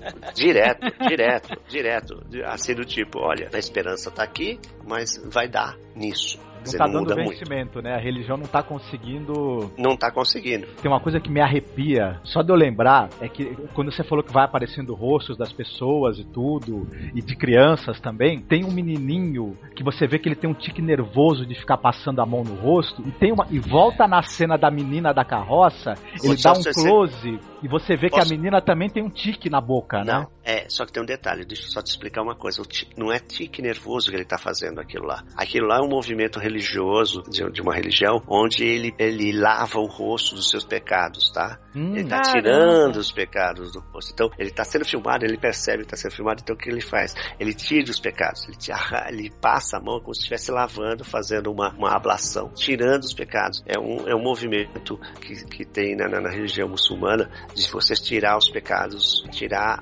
os maus fluidos. Uhum. Tá vendo como é bom conversar com outras pessoas, né? Que a gente esclarece, tira algumas dúvidas. Adorei saber disso. E o da garota, ela é um, é um esgar, ela tem um esgar, ela tá, ela, ela tá tensa, ela tá nervosismo, cansada, é né? nervosismo, ela Isso. torce a boca de é, raiva, raiva É. da vida, ela tá com raiva de tudo, ela tá cansada, sabe? Responsabilidade, né? Ela tá guiando o pai, né? E sei Isso. lá, né, né? na- naquela. Ela torce a boca como, É. ela torce a boca de, de dor, de cansaço, sabe? A Que vida carga, né? Sobre uma É uma, é uma das cenas mais impactantes pra mim. Você vê no começo do Poaquatse, as crianças auxiliando também no trabalho, na colheita, carregando. Na É, colheita, lindo. né? Carregando coisas. Só que estão sorrindo ali, estão não, bem, elas estão né? saindo, elas estão saindo do lixão, é pior ainda. Não, não, mas no começo tem as crianças a- ajudando, né? A carregar, né? As coisas, né? E tal. Sim, mas a cena das duas, do, do casalzinho, dos dois meninos, do Ai, menino, e da garota, sorrindo sorrindo, bastante, eles estão saindo do lixão. É de cortar o coração maior também papo. essa cena. É. É, não, essa cena é de, é de. Olha, eu tive num Gramacho, cara. eh, a gente fez um trabalho lá de encerrar o lixão de Gramacho, que deu um trabalho danado. Um dos piores problemas que teve lá foi para encerrar, foi o que, que a gente faz com o povo que está em volta. Assim, que vive disso, né? Vive É, disso. Anos e Isso anos. vai, isso vai acabar com. Vai, vai, aterrar, vai encerrar o lixão, vai fechar tudo, vai transformar aquilo lá em gás, tá? Em gás para transformar em energia, que está sendo feito hoje em dia. E o povão todo, uma, milhares de pessoas em volta, de famílias, que sobrevivem daquilo. Se não tiver aquilo, eles não sobrevivem. Você falou Ah, de Gramacho, eu lembrei daquele documentário, lembra? Da Estamira. Estamira. Estamira. O- É porque o, o cotidiano delas é aquele, né? Você aquele. não tem uma perspectiva, né? Talvez Sim. até desconfiança mesmo, né? é, é- é muito Ele se complicado. integrou naquele ambiente, né? Sim.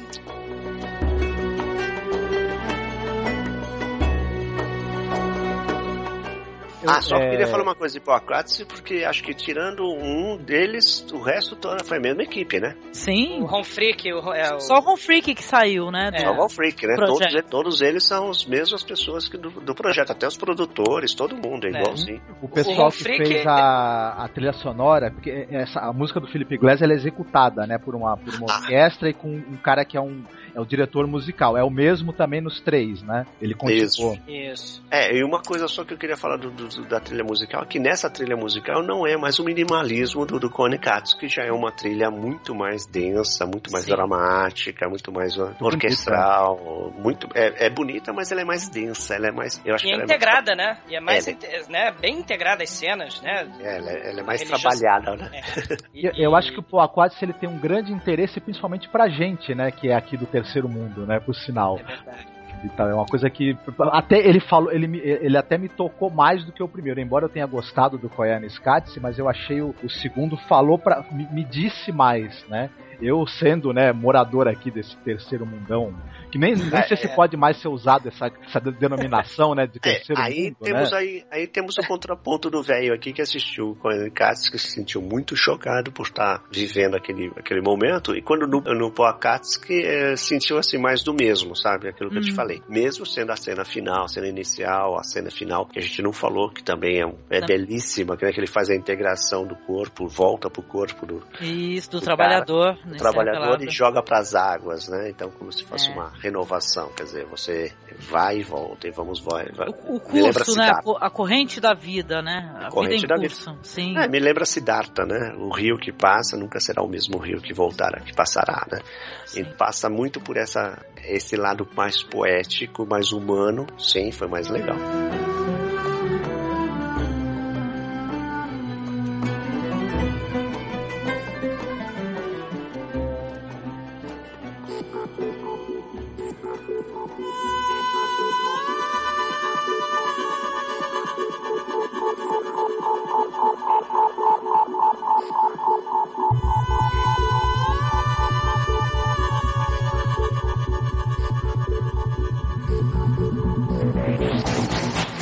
Em 2002, olha só, saiu na Koikatsu, né? Que ele é um, tem uma pegada totalmente diferente do, dos outros, né? Com toda é. certeza. É mais um retrato visual, né? Do, do mundo contemporâneo da época, né? Tecnologia, globalização, violência, concorrência, assim, no bate de esporte, né? E tal, se eu não me engano. Acho que há muito, muitos esportistas, né? Que aparecem, né? A diferença dos outros é que o Nakoikatsu não foram feitas filmagens é, ele não saiu por aí. Ele pegou não. só imagens que já tinham de arquivo, de várias fontes, foi fazer o trabalho de montagem e elas foram também alteradas digitalmente, né? O diretor diz que é assim, que ele achou mais relevante tratar exatamente disso, de já que é um, as imagens é um banco de dados e tal, vai se falar em tecnologia, transmissão de informação, de serem imagens manipuladas, né? Que todas as imagens são imagens manipuladas, são integradas de algum jeito com uma outra coisa. Um túnel de números binários caindo para um túnel de nuvens, né? E tal, tem aquela continuação, né? Tudo falando em informação, tecnologia e globalização. O fator chave ali no, no Nakoikatsu, né? Vocês concordam é, que ele é o mais cerebral dos três? Assim? Claro. Ele, é, é. Claro. Ele parou para pensar ali e fez o seguinte: bem, como uh, partindo com a brincadeira de já utilizar a palavra na, na, né? Que quer dizer uh, vida em guerra, ele faz o confronto da competitividade, né? Sim. Ele usa a competitividade, aí usa a competitividade de nações, de religiões, de grupos, de pessoas, etc, etc. E utiliza como o, o vamos dizer assim, o leitmotiv, como canal, canal virtual dessa história toda, como ele chama, né? Virtual, seria um cinema virtual que ele fez ali, para utilizar imagens já existentes que foram tratadas, né? E aplicou efeitos uhum. digitais em filme analógico, porque na época não tinha filme digital. Exatamente. Ainda. Uhum. É, o que, que ele faz? Ali ele está tentando brincar, fazer o seguinte, olha, no primeiro eu falei sobre, primeiro, primeiro foi humanismo, né? Primeiro é. foi humanismo, né? Uma coisa mais assim, é, mais idílica, o humanismo, o humano no mundo. O segundo, o homem, né? O homem em si sendo massacrado pelo, pelo processo, né? E no terceiro, processo. Ele fala sobre digital, fala sobre ele, dinheiro, ele né? Aparecem é, todas as, as é, notas, a culpa, né? A culpa sai do corporativo, vamos dizer assim, e vai a culpa vai pro digital né? ele, ele sai do corporativo e aí o digital é o culpado, né? No, no, no Noyan Katsuki ele entra exatamente nessa questão de que o, a vida moderna é digital e, portanto, é, o digital é culpado. E o filme né? vai ser digital, né? Vai ser. Vai o ser filme digital. não vai ter. Não vai ter imagem como tinha nos outros dois filmes, né? É, acabou, não tem. Nesse filme é. ele não usa slow motion nem time-lapse, né? É. Ah, eu gostei muito de algumas imagens, é, todas obviamente trabalhadas, e do corpo humano, sabe? Isso de ter o raio-x, né, e tal, aquele, aquele ser humano e... É sabe, eu, eu, viajei, né? eu achei um barato, assim. Pra, pra mim também foi uma boa experiência também. Hum. É, Os ele fractais, bastante, né? né? Fractais, ah, fractais também, era moda, né? Era moda. É, exato, exato. 2000, né? 2000 mais ou menos foi isso. É. 2002, tô vendo aqui isso. agora. Então, é, é, tava em moda, né? Tava em, em voga o fractal, que que era o fractal, estava em moda, uhum. tinha, tinha, passado pela bolha, né, é, da internet, então você estava começando com essa história das redes, ele brinca com essa história das redes e, eventos binários, E na hora que ele vai trabalhar com a imagem, eu achei gozado que ele perdeu um pouco o pé aí. Aí eu, eu acho que no caso que eu realmente assisti e terminei ele falando assim, é, ele quase acertou. É, não, e ele disse que deu um trabalhão, que às vezes era 25, 30 efeitos para sair uma imagem só, né?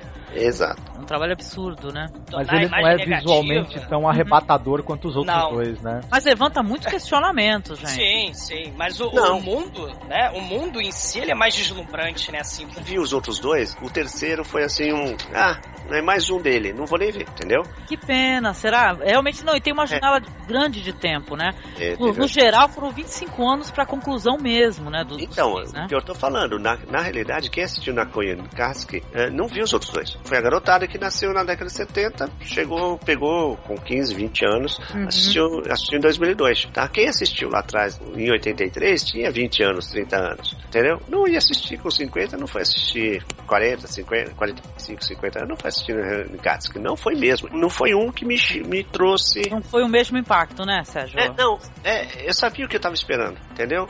Sim. Você já conhece a estética, você sabe como é que ah, quer é. trabalhar o tema, Exato. né? Exato. A ideia ah. é montada na ilha de edição, né?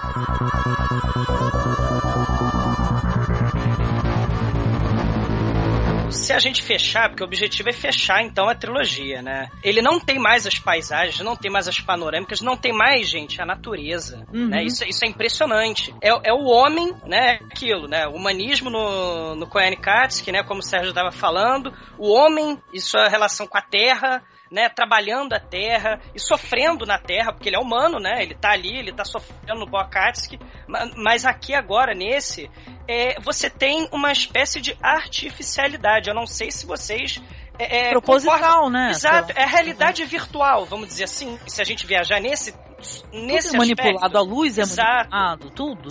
Seria uma artificial, uma realidade virtual. Ele contemplou o mundo, né? Contemplou o humanismo, vamos dizer, né? Como o Sérgio tinha dito no primeiro filme. Contemplou o ser humano e sua relação com a Terra no, no segundo filme, né? E até por conta disso sustenta-se esse, esse tipo de mundo artificial, né? No, né, o Paul Akatsuki que é isso, né, o sanguessuga se aproveitando, né, de, quem trabalha diretamente com a terra, de quem sofre a labuta e tal, e você vai ter o quê? A artificialidade, a realidade virtual, os comerciais, as marcas, os showbiz, os atletas, né, é, é, é você vai ter uma artificialidade, e, e, e, eu achei interessantíssimo nesse sentido. Uhum. Para mim, não, é, é, é o que eu menos gostei, mas eu gostei, é o que eu menos gostei, mas tem essa coisa que vocês estavam falando de ser cabeçudo mesmo, né? De pegar essa, essa crítica. Você não tem mais a natureza. E se você tem, ela tem que ser digitalmente trabalhada, ela tem que ser é, é, é, é, é tem que tornar em negativo, né? É, é, por computador. Você não tem mais a, a, natureza real, né? Você não tem mais o real, você tem a realidade virtual né? E o triunfo disso, né? Para além, né? Você vai ter as, as formas de pensamento, vai ter os comerciais, para além, o triunfo desse mundo globalizado, o triunfo desse tipo de visão de mundo, né? Que que tá passando por aí, né? Que, que a gente tá uhum. tá vivendo hoje, né? Sim. Esse terceiro filme aí, que é o fechamento dele, é que ele vai para cima exatamente do que você disse, propriamente é, com respeito ao ser humano, onde ele rasga o ser humano da história e virtualiza tudo. Quer dizer, a grande crítica dele aí, eu não vejo tanto na globalização, mas muito mais na,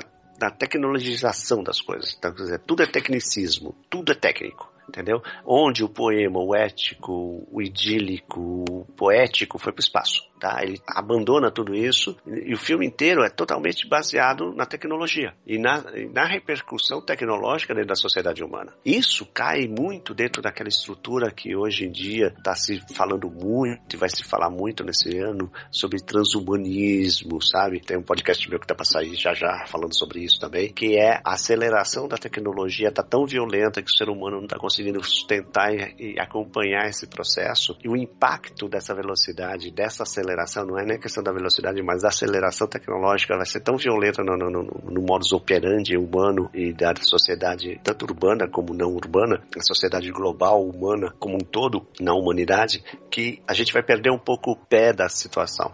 Quer dizer, já está existindo isso, está havendo uma dicotomia entre grupos humanos, onde alguns dominam a tecnologia de tal forma, no seu dia a dia, de tal forma tão prática tão simples, e um grupo completamente afastado dessa realidade que não tem condição de sobreviver e comer, né? se alimentar basicamente da forma normal uh, de vida, porque não consegue deter o mínimo de tecnologia para ter água. Uh, então, esse processo de dicotomia, de, de reestruturação da humanidade está tá, tá criando extremos violentamente rápidos e, ao mesmo tempo, a tecnologia está proporcionando ao ser humano a crescer mais, a viver mais, a, a viver melhor, a substituir elementos orgânicos, a substituir sistemas orgânicos de alimentação. Quer dizer, pouca gente hoje sabe que come mais da metade do que se alimenta é porcaria, ótimo, mas mais da metade do que se alimenta é transgênico, é tratado, tá? Você tem uma biotecnologia, uma nanotecnologia crescente e envolvente cada vez maior dentro da sua vida e pouca gente percebe isso.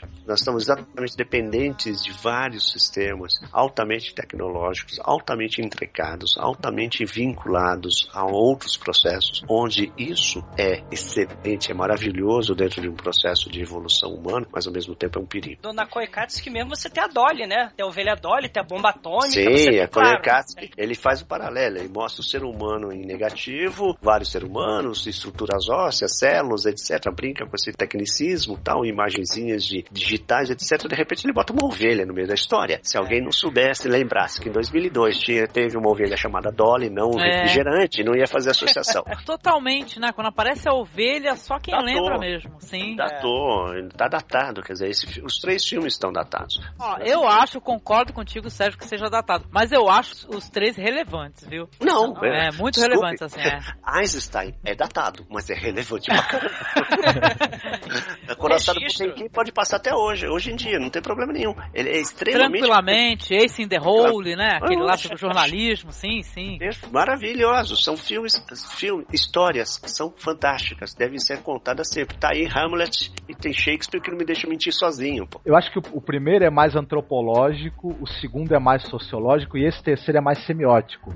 Ele, já que eu já mostrei a vida humana, é, já mostrei essa loucura do consumismo, do capitalismo, a, a, a desumanização, a coisificação, o homem-máquina trabalhando ali na empresa e, e vivendo cercado de concreto, longe da natureza e da sua origem cultural e humana, eu agora vou mostrar a estrutura de ideias que está por trás disso, que sustenta tudo isso e para onde isso está caminhando com o avanço da tecnologia e da informação. Acho que para mim isso é, isso é o que é esse terceiro, né? Esse fechamento que ele tentou dar para a trilogia. Hoje em dia você tem uma, um objeto que tem um valor intrínseco, o um valor de mais-valia dele. Vamos lá, vamos utilizar o marxismo. O valor de mais-valia. Tem o valor intrínseco, tem o valor de mais-valia, tem o valor absoluto e tem o valor de propriedade. Por exemplo, um iPhone é um valor de propriedade. O cara tem um iPhone. É. Uma bolsa Louis Vuitton. Não importa sim. que essa porcaria custou 5 mil dólares. Gatsu, que porra de bolsa que custa 5 mil dólares que faz alguma coisa diferente de uma bolsa que custou 30 reais? Exatamente, Sérgio, concordo contigo.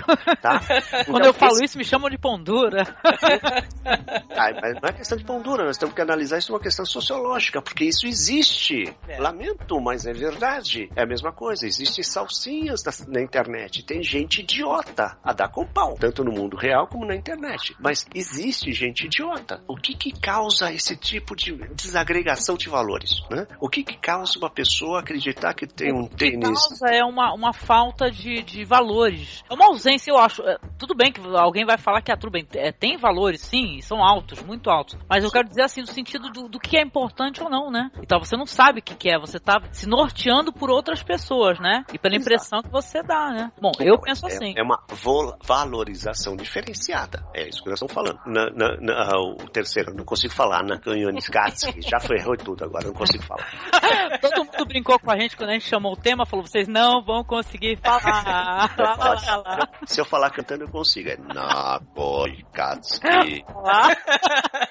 Tudo bem.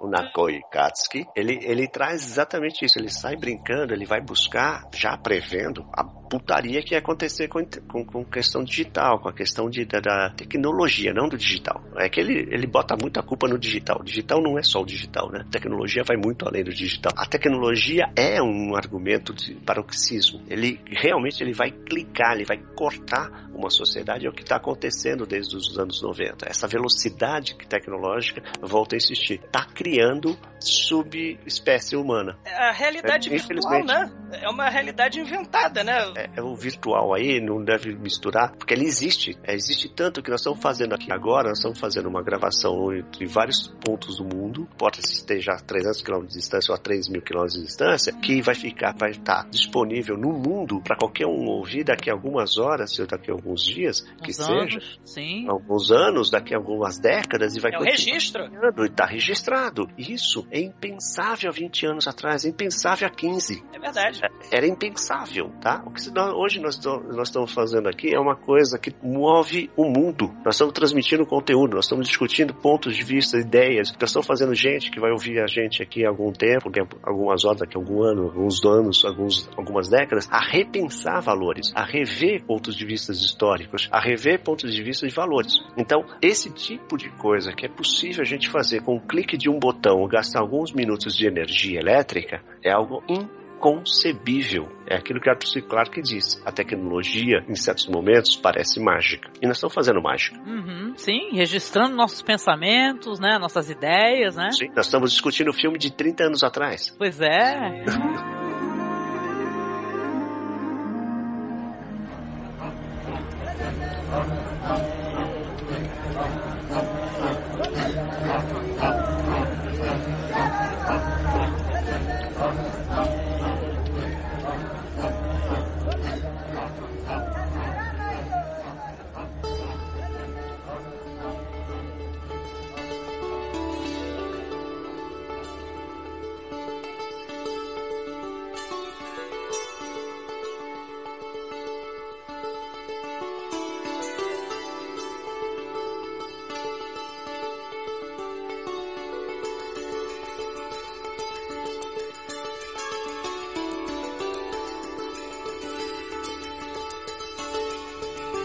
Então, vamos aqui é, dar continuidade, né? Falarmos um pouco, né? Porque, como a gente comentou, né, já um pouco atrás, o Ron Frick que começou trabalhando com Godfrey Reggio terminou essa parceria, mas ele foi fazer um documentários assim com a mesma estética e tal, com uma outra ideia já na cabeça, né? Cronos, né, que é um curta dele, na minha opinião, que é um estudo é de 85, que é um estudo que ele começou a fazer para o que ele faria mais para frente, né? Seria Baraka, Sansara, na verdade que trata muito mais de religião, espiritualidade, as diferenças também aparecem a cidade, o ser humano, tudo que a gente comentou atrás também tem um pouco em Sansara e Baraka, Mas né? o registro espiritual, religioso é Isso. muito mais presente, né? Muito mais É, presente. Os templos, né? Mas o Ron Freak, em 92, ele fez o Baraka. Logo em seguida, lá em 2011, ele fez o Sansara. Mas falando de Baraka, né? Que, pra vocês saberem, foi a primeira vez que eu vi algo do gênero. Foi a minha Não primeira confundir com o Baraka do Mortal Kombat, viu? Ah, Isso. Marcos, cara. Não, então, mas o Baraka quer dizer o quê? Sopro divino, né? E tal. É, tem um significado, assim, todo espiritual na língua é, sufi, se eu não me engano, né? Caraca, É, tem sobre- vários significados, né? Em vários. Em divino e né? tal. Já tem um nome, já evoca a espiritualidade, né? Sim. E tal. Assim como Sansara, né? Sim, e suas impressões aí sobre Baraka? Até falei no começo do podcast brincando, os pintinhos somos nós, né? E tal. Hoje em dia eu sou uma grande fã daquela dança japonesa, o Butô, né? Só vim Oh. descobrir o que é o, o, o Butô em Baraka, né? Que é o que aparece numa das cenas lá mais emblemáticas. Grito silencioso, O né? grito Lindo. silencioso, é muito lindo, Lindo. e muito terrível também, né? Muito, Sim, Técnico, é. técnico pra chuchu aquilo lá. Sim, muito, sim, sim. E Se aí, bem que botão- Se bem que o botão triplo das três dançarinas eu acho mais, eh, Muito legal. mais expressivo, muito mais expressivo. Eu, eu vi uma Adeus. companhia enorme, Sérgio. Tem que ver coisa linda, né, Marcos? A companhia que a gente já assistiu ao vivo que ele botou. Ele pega as representações espirituali- de espiritualidade, sim. Aí pode ser uma religião aqui, outra ali, mas você pode ver que são muitas coisas, a maioria das coisas são culturais. São danças que pode ter até fundo religioso, mas são muito mais espirituais. Uhum. Entendeu? São as Celebrações, representações. São celebrações. A dança do macaco, né? Na Tailândia, gente, na Indonésia. É impressionante, não é? Aquela, Demais, o aquela onda humana. né?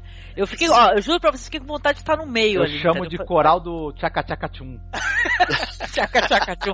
Mas é muito Demais. legal. Eles se deitam, né? Os Eu- outros eu- fazem aquele, né? Demais. É, eu, achei, eu achei uma coisa muito falha no, no, no Baraka que ele deixou de, de, de- de explorar. Ele faz, ele dá uma raspadinha que ele usa, ele só mostra as esculturas no, dos templos, né? Uh, acho que são os templos tailandeses ou vietnamitas, acho que são os vietnamitas, tem a, a agregação com os templos uh, hindus. Ele, ele, faltou um pouquinho dele, dele colocar a espiritualidade sexual indiana, entendeu? Eu, eu, eu senti que ele né? faltou ele, é, os tantra, as mantras, antras, sexualidade dentro da religião hindu, entendeu? De uma delas, né? Que é, é muito presente, é muito forte isso. Todas as religiões têm isso. Eu não entendo por que os caras não, não, não, não se atentam e mostrar, por exemplo. Não registraram já... isso, né, para o povo é, ver. Ele mostra eu não entendo porque toda vez que alguém fala de, de, de, Antigo Testamento, ninguém pega os Salmos de Davi. Cântico dos Cânticos, né, também, que é, é tão... o Cântico dos Cânticos, que é fantástico. Aquilo é uma ode à beleza humana, uma ode à sexualidade, sabe, a, a mulher. Que também é uma comunhão, a... né? Exato. É uma, é, sim, claro. É a função básica da, da, é. da espiritualidade, é a reprodução, é a família, é você criar aquele núcleo. E os caras ficam embutando isso de todas as formas. E você vê que o ser humano, até nisso, na, na hora de representar o, o belo, se capa. Puritanismo, né? Esse negócio de, de você não poder falar de certos temas que para outras culturas, né, não, não é tabu, né? Muito pelo contrário, é uma celebração é. mesmo, divina. A cultura indiana, né, ela tem muito disso mesmo. Totalmente, muito voltada a Lingam, é, né? É uma, é uma celebração religiosa, é verdade. O budismo é, tibetano é, também, que eles mostram, ele também tem muitos e muitos ritos sexuais e tântricos, é uma das bases até do, das práticas, né? E também o pessoal sempre passa longe de falar desse aspecto do budismo tibetano, né? Impressionante. Não, porque para eles, porque para eles é uma coisa natural, não tem que ficar falando, entendeu? Não é, é, é, acho que não é tabu, é uma coisa tão, tão natural, tão comum, tão é, é como se você beber, como você comer, como você defecar, é a mesma coisa. Para eles é a mesma coisa. É, é, é, o paralelo que eu faço. É o paralelo que eu faço com os nossos indígenas, por exemplo. É, é, eles não têm problema nenhum se uma garota e um garoto de 12, 13 anos decidem fazer sexo ou não, ter, ou não ter sexo, ou ser de outro sexo. É uma escolha, é uma opção, é um ponto, é um ponto de passagem. Eles estão crescendo, eles estão optando. A própria questão de exibir o corpo não, né? Coisa assim, já que você tocou nesse assunto, Sérgio, assim, achei interessante pra caramba, é que você mostrar a violência dentro da cidade, a segregação, a pobreza, a miséria, todo mundo vê, né? E ninguém esconde, assim, né? Dentro desse espécie de documentário. Mas o, o sexo, a nudez e tal, eles acham mais vergonhoso do que mostrar violência, né? Ponto, chegou lá onde eu queria. Não é verdade? Nos três filmes, nos três filmes de Joffrey, esse cara deve ser um cara recalcado porque não tem uma cena de amor. Nesses quase cinco horas de filmes, não tem uma cena de carinho, não tem uma cena de amor, tem cena de solidariedade, é diferente. Sim. A solidariedade existe até entre animais, mas não tem uma cena humana. É instinto básico do ser humano. É não tem. A única, a única coisa que o ser humano tem, diferencia dos animais, é amor. Eles quiseram uma grande distribuição, né, e tal, e como é, são pudicos, né, americano é assim, é. eles mostram a violência, mas não mostram o sexo, entendeu? Então... Olha só que maluquice. Tem sim aquela cena que eu falei dos dois homens se beijando, que os caras é. uhum. eles se pegaram. É. Não, e tenho certeza que aquele lá ele não quis botar como cena de amor, ele tem certeza que ele quis mostrar como cena de choque. Com entendeu? certeza, com certeza. Entendeu? De exotismo, talvez, né? De exotismo. Ah, um exótico. É uma coisa exótica que eu vou enfiar aqui para chamar atenção. Porque não teve nenhuma intenção de mostrar amor. Ele mostrou no meio de uma metrópole alguma coisa acontecendo. É, Se a gente a gente vai né? achar alguma é. coisa. É um antropológico, né? Vamos assistir aquele que o Douglas recomendou, o é, esse, esse tem contato humano pra caramba. Bastante contato humano explícito, é... diga-se.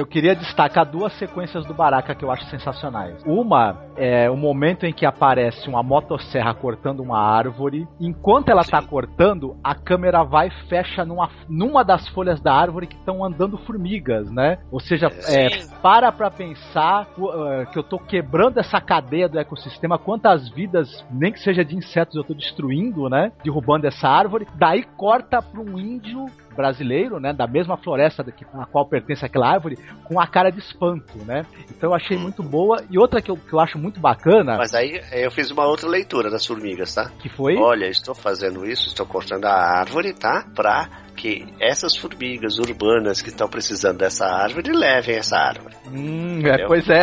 Seriam os urbanos, né? Que estão em fila, um correndo atrás do outro, tal, não sei o quê. Sobe escada, entra no metrô, né? Isso, As formigas isso. humanas, Porque- né? Verdade. Porque ele trouxe lá de trás, ele tá trazendo lá É. de trás o movimento humano, aquele negócio todo aí, de repente aparece a árvore sendo cortada, caindo, não aparece nem quem corta, só aparece a serra no meio ali, a abertura, a árvore cai, derruba várias árvores, mas antes de cair aparece a folha com aquele monte de formiga andando, carregando um pedaço de folha. Então, quer dizer, o labor, o trabalho, trabalhando para. Então faz o contraponto. Quem tá cortando para quem? É, para as Sim. formigas Tava lá atrás. Legal. Aí o olhar do espanto do, do, do índio que não é bem espanto, um olhar meio assim de descrédito, né? Ele tá Oh. desacreditando, né? Verdade. E a, ce- e a cena dos pintinhos, gente? Eu Sim. quero perguntar pra Eu você. sabia. Sempre todo mundo nesse filme fica impressionado com cena de pin, do, da cena do pintinho. É impressionante. É impressionante. Mas vocês nunca viram o boi ser morto? Não.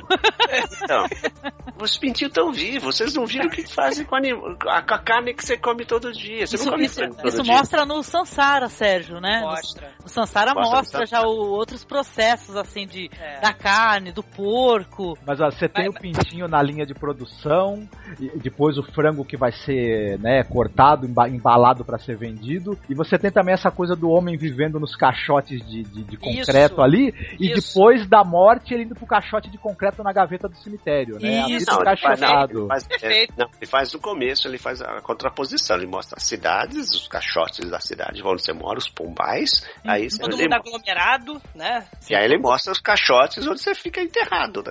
Quer dizer, enterrado, encaixotado. né? É, é- é- É, é faz um genial. contraponto genial ali, ele faz um Sim. contraponto de imagens assim, ó, pensa, pensa, pensa, pensa. Eu, eu lembro sempre da frase do meu pai, eu, depois que eu casei, eu moro, sempre morei em apartamento. Não por minha opção, opção da minha, da minha esposa, por mim até, eh, se der chance amanhã eu tô indo pra uma casa, mas eu sempre sou voto vencido. Você sabe que discutir com mulher é ótimo, né? Você fala, Pois eu quero é. fazer isso. Ela fala assim, não, isso aí tá, perdeu, já acabou, já era. É, e eu lembro a frase do meu pai. Meu pai falava assim: Eu falei, pai, vou comprar um apartamento pra você. Ele fala assim: Nunca eu vou morar no Pombal. eu moro em casa, né? Então. meu pai também mora, sempre morou em casa, morreu em casa, nunca morou num apartamento e detestava visitar os filhos em apartamento. Ele ficava horrorizado que é viver em apartamento. É. Somewhere deep in the jungle are living some little men and women. They are our past. And maybe, maybe they are our future.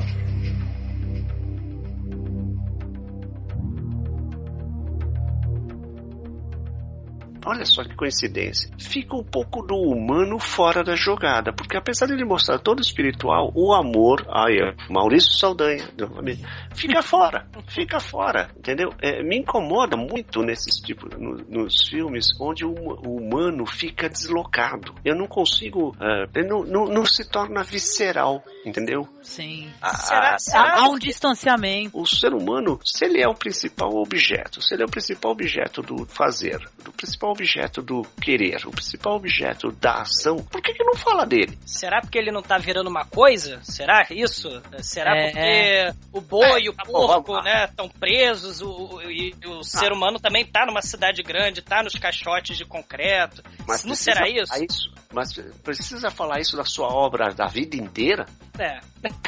É, é. No Sansara, né, tem até um pouco mais, né, o, a cirurgia plástica, não tem? Sim. Tem, É, faz cirurgia. Contraponto, né? A- ali, é, é, é, no Sansara é muito mais botar o dedo na ferida, né? É. Sim. Não, no Né? Sansara tem até. A gente falou da cena, falou da máscara, né? Do grito do silêncio e tal. Só que no Sansara também tem uma. Essa cena, vamos colocar assim, ela é meio refeita, né? Por um homem e tal, que parece um professor. E só que é mais agressiva a cena, mas ela não me tocou tão profundamente quanto a outra do Baraka. Coisa engraçada, ela é mais terrível, né? Que o cara vai aplicando uma massa no rosto dele, faz uma É. boca, faz uns olhos. É aquela coisa assim, frenética, mas não me.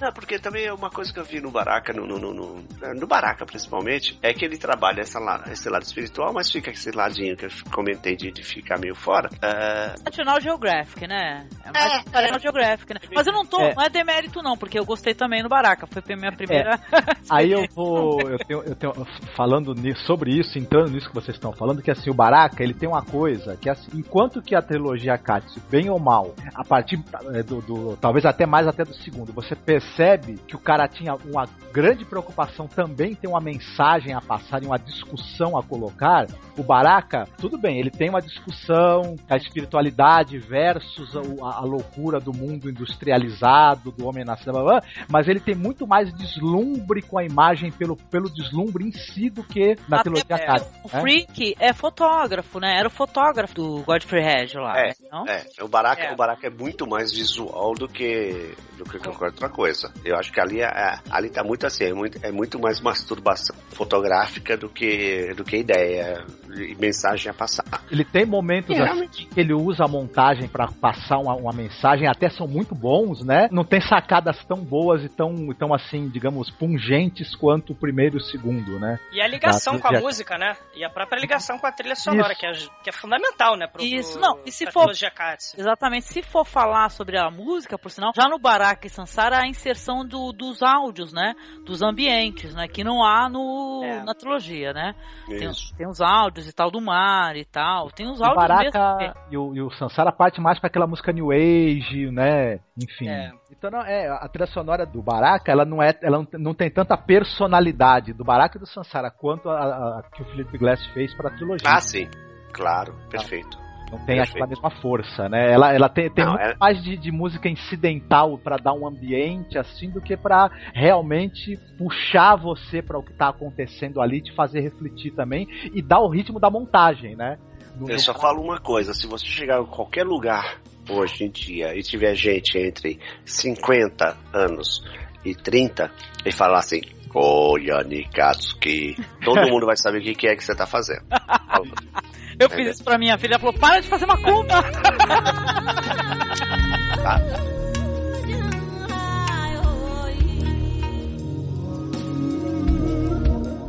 Mas de qualquer maneira o Baraka fez sucesso, né? Teve, um, teve bastante gente que curtiu. Assim. Distribuição, assim. é, teve muita distribuição Baraka. Passou nos cinemas aqui teve, no Brasil. Teve. teve. Eu vi o Baraka no cinema. Eu, eu, eu, vi, eu vi por indicação do meu irmão, que meu irmão é ligado a cinema, né? Ele falou assim: Você viu o Baraka? Eu falei: Não. Olha, Sérgio, é interessante. Como fotografia, é muito interessante. E a parte dele é, é pós-produção, então a parte dele é técnica, tá? Ele falou: Olha, é interessante, assiste. Eu falei: Você lembra de Coen Katz? Ele falou: É por isso que eu fui ver Baraka que é do mesmo fotógrafo. Eu falei, tá bom, vou dar uma olhada. Foi aí que eu fui ver. Ainda o Koyanikatsu que é assim, eu me absorvo, se eu for assistir de novo, eu vou ter que me absorver a década de 80, parar, olhar pra frente, entendeu? Sim. E, e... Entrar naquele mundo, né? Assim, naquele Entrar tempo. No mundo, senão não é, tem como. Sim. Não, com certeza. É a coisa. É, é a jornada, coisa. olha só.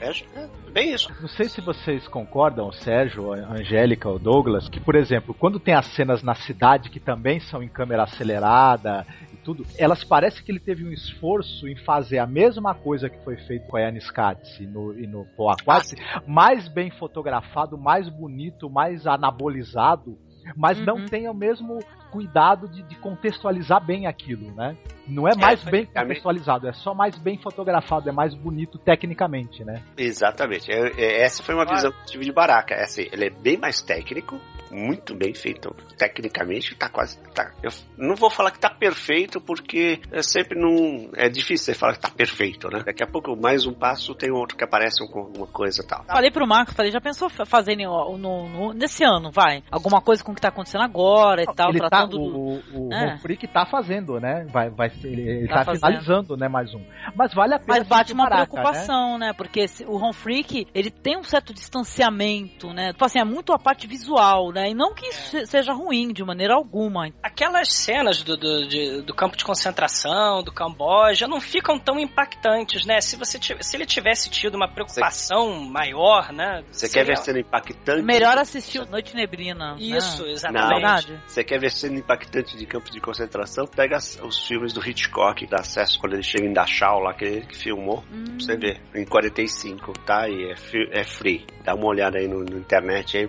bate no Google o que vocês acham. Ah, pô, dá uma olhada. Bom. E essa filmagem Mas, que ele é. faz dos campos de concentração no Baraca, meio distante, assim e tudo é. mais, você já teve um pouco disso no Chua, né? Aquele filme tão, é. tão icônico, né?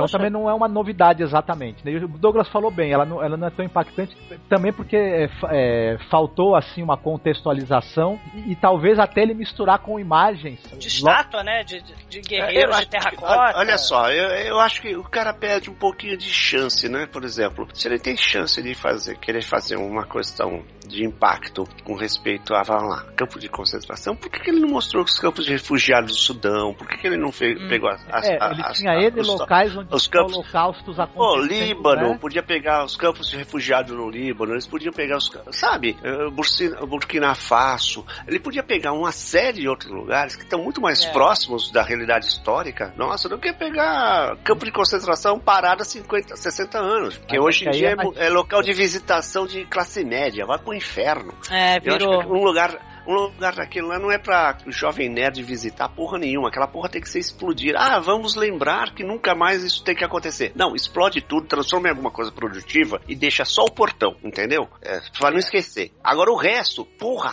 salga aquilo. Acaba com aquela merda. É, sabe? uma fica... coisa melhor, né? Verdade. É, fica fazendo elegia passada, um medonho. Porra, vai pro inferno. Parece, parece cristão que fica elegendo e, e, e, cruz como símbolo, porra. Se o cara tivesse morrido enforcado, ia ser, usar todo mundo forca no pescoço. Caramba.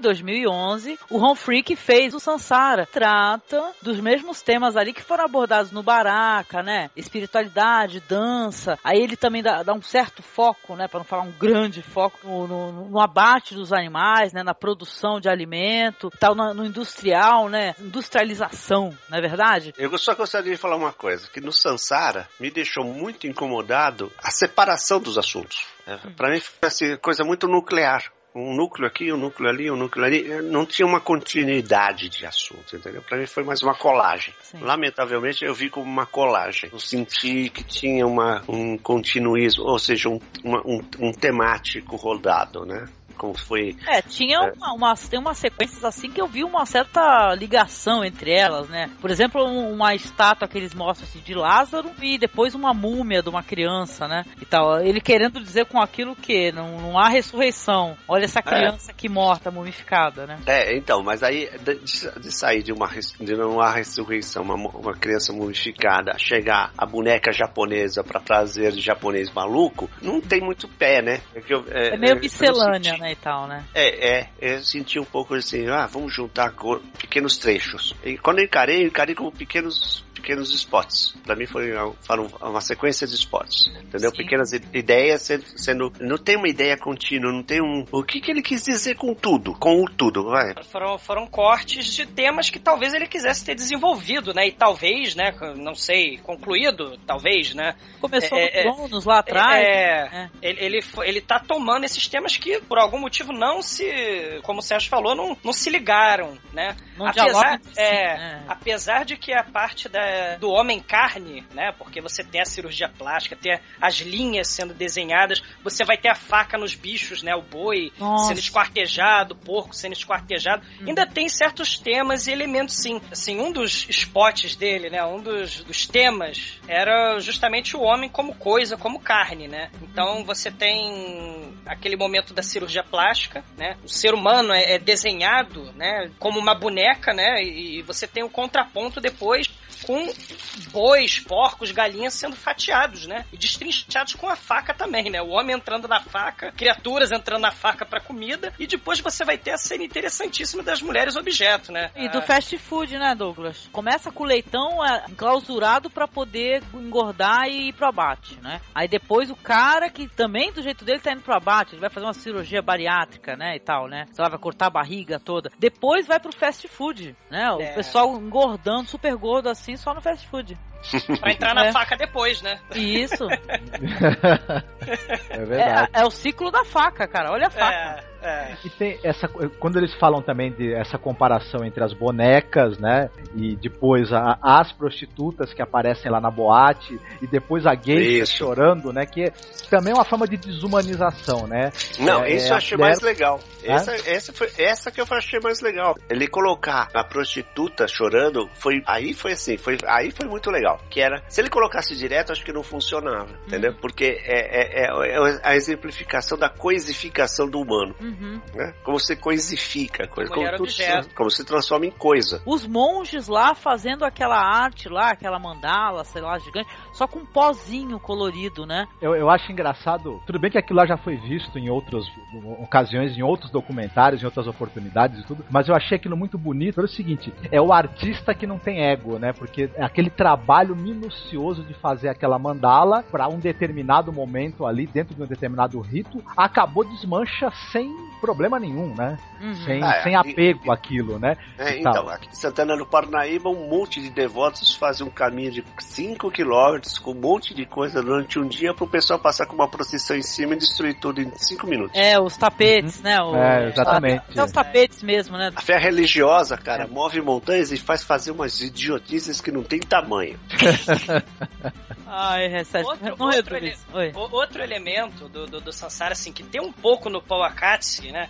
se a gente trouxer um pouco desses elementos, né? Porque de certa forma eles estão né, trazendo temas um pouco parecidos. Tem uma cena que pra gente é comum, assim, nós que somos do Brasil, terceiro mundo, né? Aquele mar de favela e de repente o prédio luxuoso, logo depois fazendo um corte mesmo, uma, uma divisão, uma, Pô, sabe? A, a, aquela, cena, aquela cena aqui é de São Paulo. Cara. É de São Paulo, né? É, então a gente tá acostumado, mas é, pro gringo, né, ver uma espécie de segregação tão perfeita, né? É algo assim, né? Ele, você não tem um muro ali, você não tem uma. A fronteira é puramente não, social, tem muros, né? Cara, é um é, muraço. Ah, tem? tem. Vocês acham também que, por exemplo, tem um, no Sansara e muito no Baraka, ele, ele tem. ele registra muito templos grandiosos, grandes catedrais, né? Aqueles tudo. E aí, nesse, no Sansara, ele, ele registra Dubai. Vocês acham que eles fazer uma relação? Isso já é outro tipo de templo, né? Lógico, hum. lógico. A, a mostragem dos templos quer dizer também a, a questão do sacrifício humano para construir uma coisa de elegia aos deuses, etc, etc. E ao mesmo tempo a bobagem do cara chegar e construir um treco monstruoso, grandioso, para nada, basicamente para nada, do modo, vamos lá, do modo, olhando do lado do material. E do outro lado ele mostra a grandiosidade religiosidade, de um monte de coisa que também, basicamente, também é para nada. Dos dois aspectos, quer dizer, do aspecto espiritual não, quer, não significa nada aquela monstruosidade, mas hum. funcionalmente está todo mundo lá. Do outro lado, funcionalmente nada acontece daquela grande estrutura, mas espiritualmente funciona. Dois lados da mesma moeda, hum. nada mais. Um outro, um outro tema também, assim, que eu, tem uma, um momento lá sobre a defesa da, das armas e da violência propriamente dita, né? Ou mostrando, pelo menos, né? Então você tem é, é, retratação de tribos né, africanas, né, eles paramentados, né, com armas modernas, vamos dizer assim. Você tem uma menina, uma família classe média, com uma arma junto com seu pai, com seu irmão, talvez, e a arma dela é, é, é rosa, né? É colorida, rosa. É, é, personalizada, né? É, é, tem, tem, tem umas maluquices nesse, porque o mundo é maluco, né? Tem umas maluquices nesse. Antes a gente vê a fabricação das armas e, e da Exato. munição, né? E se a gente pensar que cada bala da, daquela é, tem uma vida, né, ali. O Brasil faz parte de um seleto grupo mundial. De grandes fabricantes de arma, né? E munição. Exportadores, né? E, também, exportadores também. Considerações finais. Como foi a experiência de assistir os filmes? Um recado pro ouvinte que não conhece, vamos ter isso em mente, né? Começando aqui pelo Douglas. E aí, Douglas? Olha, são filmes que a gente precisa ver, assim. Ah, é, é documentário sem, sem história, o que, que é isso? Que diabo é isso? Precisa ver, né? É uma experiência muito bacana, muito interessante. Eu recomendo, é aquilo, né? É você dependendo do seu estado de espírito para assistir filme desse, né? Às vezes, né? O, o Sérgio estava falando, ele precisa retornar àquela época onde ele viu pela primeira vez, onde ele assistiu pela primeira vez. É, é importantíssimo você ter o estado de espírito muito é, aberto para assistir esse tipo de coisa, porque é bem interessante. Você tá vendo imagens de registro de 30 anos atrás, de 20 anos atrás, de 10 anos atrás sobre o mundo. O mundo está registrado aí. E é um documentário justamente por causa disso, é o registro. Isso que vai ficar. Eu, é assim, eu recomendo como uma experiência. É quase transcendental essa, essa, essa jornada, sabe? Você pegar e assistir quase cinco horas de, de músicas com imagens aparentemente desconexas. Mas o, o mundo é assim mesmo, né? O mundo não, o mundo não faz. A princípio não faz sentido, né? A gente está nele, imerso nele, e vamos tentar compreender um pouquinho. O, o audiovisual tá aí para isso também. Talvez horas, pode parecer bastante, mas vale a pena porque a experiência é recompensadora, né? E se não for recompensadora, pelo menos é uma experiência para você dizer, caramba, gostei, não gostei, porque também não vale você chegar, não assistir e falar, ah, não tem história, não tem ator, não tem um narrador, o que, que é isso? Sabe? É, é, é, é, ter a tolerância com a novidade, vamos dizer assim, entendeu? Eu recomendo por causa disso. É uma visão de mundo muito específica, muito bacana. A trilogia Katsu, o Baraka, o Sansara, são filmes que vale a pena ser assistidos, tá? Claro, são cinco horas ou mais se você for ver tudo, né? Mas é, é recompensador, é recompensador, vale a pena. Pessoal, procura, assista. É, é, e se você tiver um Blu-ray, melhor ainda, porque as imagens são de, de babá. É, é impressionante. Sim, concordo, maravilhosas, viu? Obrigada, viu, Douglas? E você, Marcos? É, eu concordo com o Douglas. É,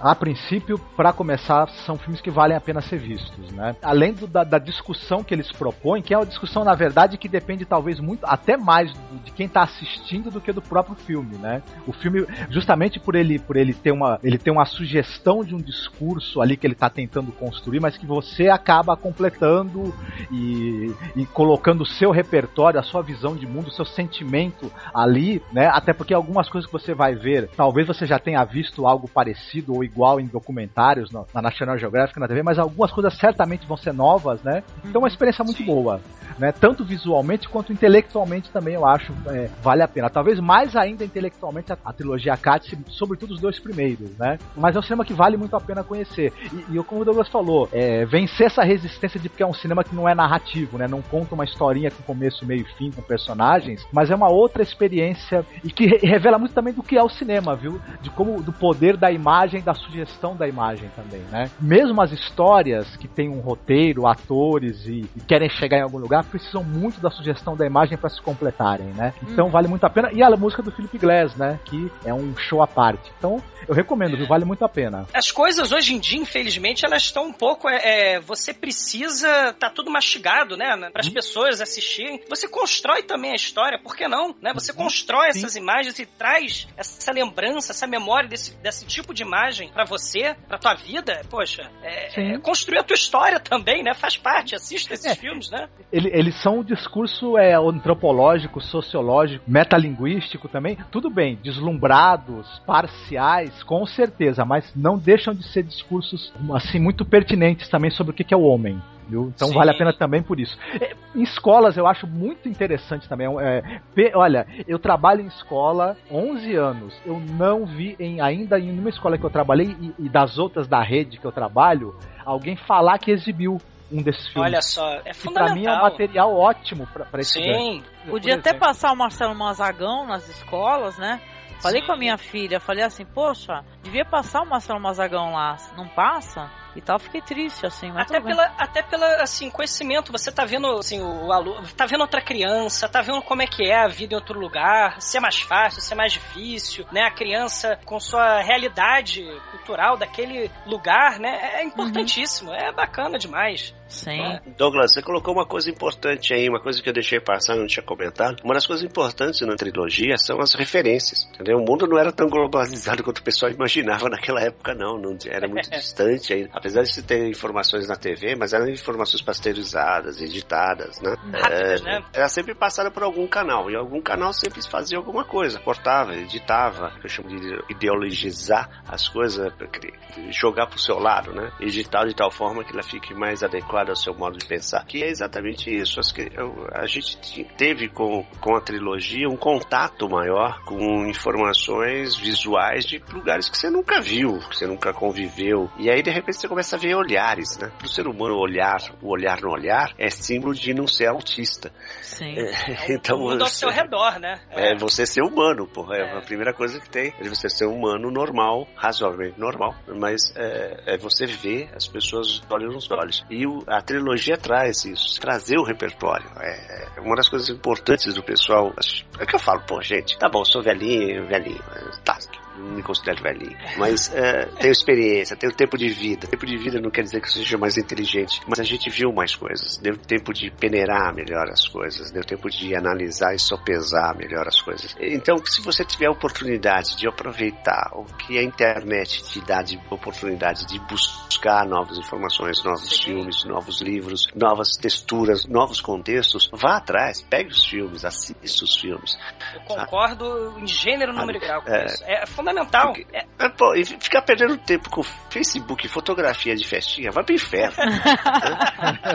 vai atrás, vai procurar, tenta entender. Olha, uma boa pergunta é assim: pergunta, pergunta pros mais velhinhos, ó, o que, que vocês assistiram que era legal naquela época? Ah, o cara vai falar isso, isso, aquilo, aquilo, eu não vou falar quais. Procure as suas referências. Aí você vai lá e assiste e fala assim: o que, que ele viu nesse filme? Pergunta, questiona, e se questione. Sim. Sabe? É, pô, achou interessante o filme, achou bacana? Não fica procurando filme de Homem-Aranha e de, de, Homem de Ferro e Avengers ou Diaba 4, porque não vai encontrar isso. Você não vai encontrar. Isso é outra época, é outro mundo. Então, quando você for para trás assistir filmes clássicos, classicões, classiquinhos ou filmes interessantes, caia na história. Vai lá e tenta entender que época era aquela. Porque senão não vai valer nada. Excelente, excelente. Eu, é, eu, eu, acho que são excelentes considerações finais, Sérgio, se tu me permitir. Muito boa. Obrigado.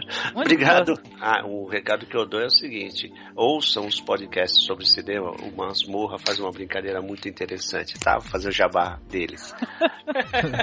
Eles fazem uma coisa muito interessante que é olhar cinema sem preconceito. Eu acho que isso é uma das coisas mais importantes que tem. Cinema não é simplesmente o blockbuster, que eu brigo bastante com o Jurandir Filho a respeito disso. Não é só o blockbuster que vale a pena. Por isso que eu faço questão de participar somente de análise de filme antigo.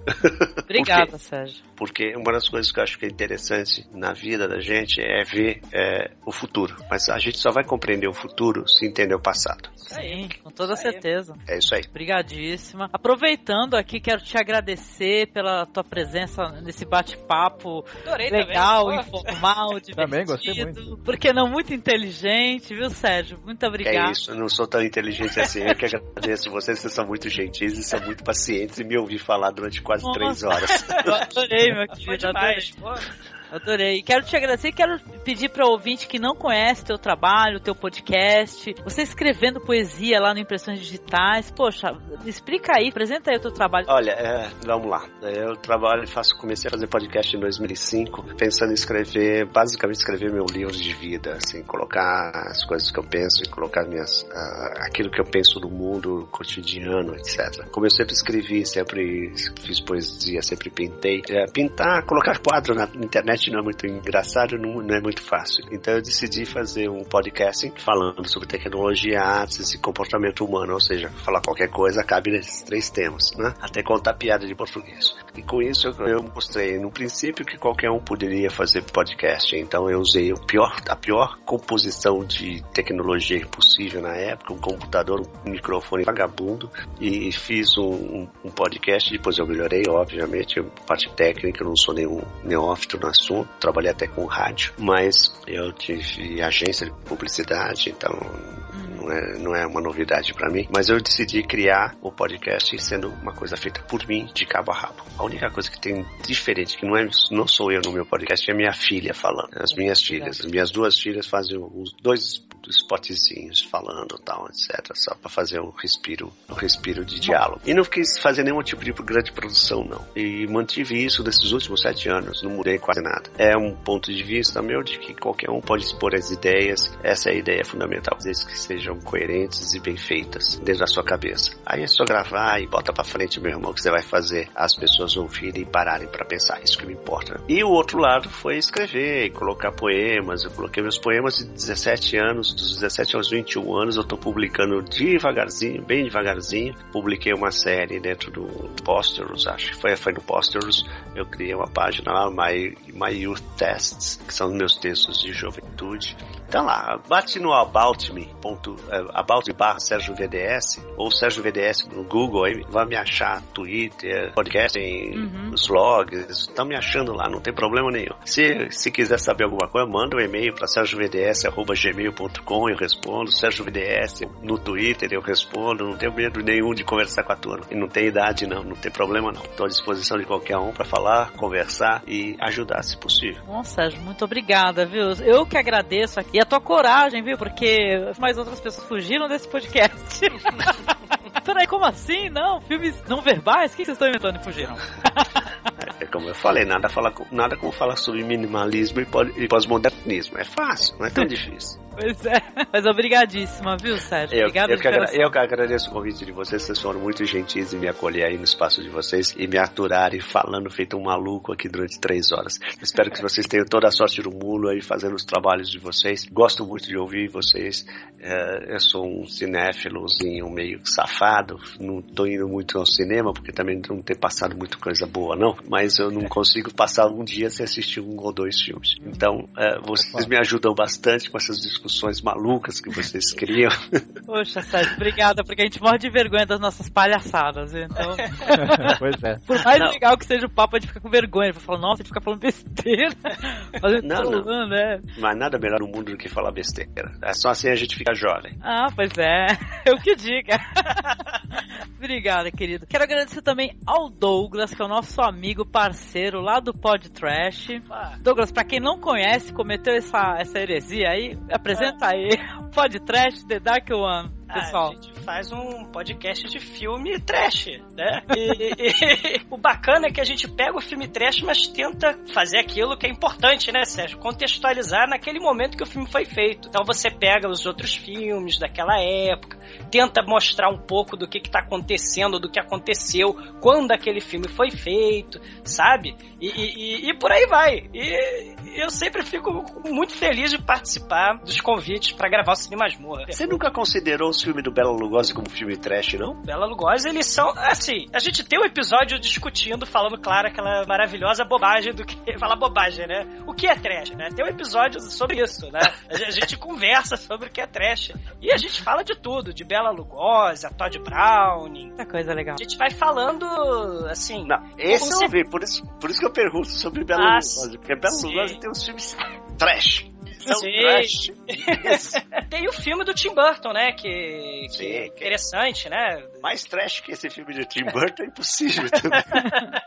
mas é belíssimo, né? O tal, é muito legal, muito legal. Esse, esse, é muito legal. Ah, mas, mas aí a gente tá aí, a gente tá na internet, a Angélica, poxa vida, toda vez que convida eu venho com o maior prazer né? Obrigada, Douglas. Obrigadão, você é demais, a gente gosta demais de você, que ele nunca, nunca falha, viu, Sérgio? Ele sempre tá presente nas gravações aí, não importa o tema. Isso que é legal. É, legal. Experimentação pura aqui, cara. Sim, a gente experimenta todo mundo junto. O objetivo é a viagem, o objetivo é a jornada, não é isso? Pra que subir a montanha, né? Isso. fazer, que, fazer que nem os monges lá. Você faz o desenho, depois apaga tudo e começa Sim. de novo. é, Marco.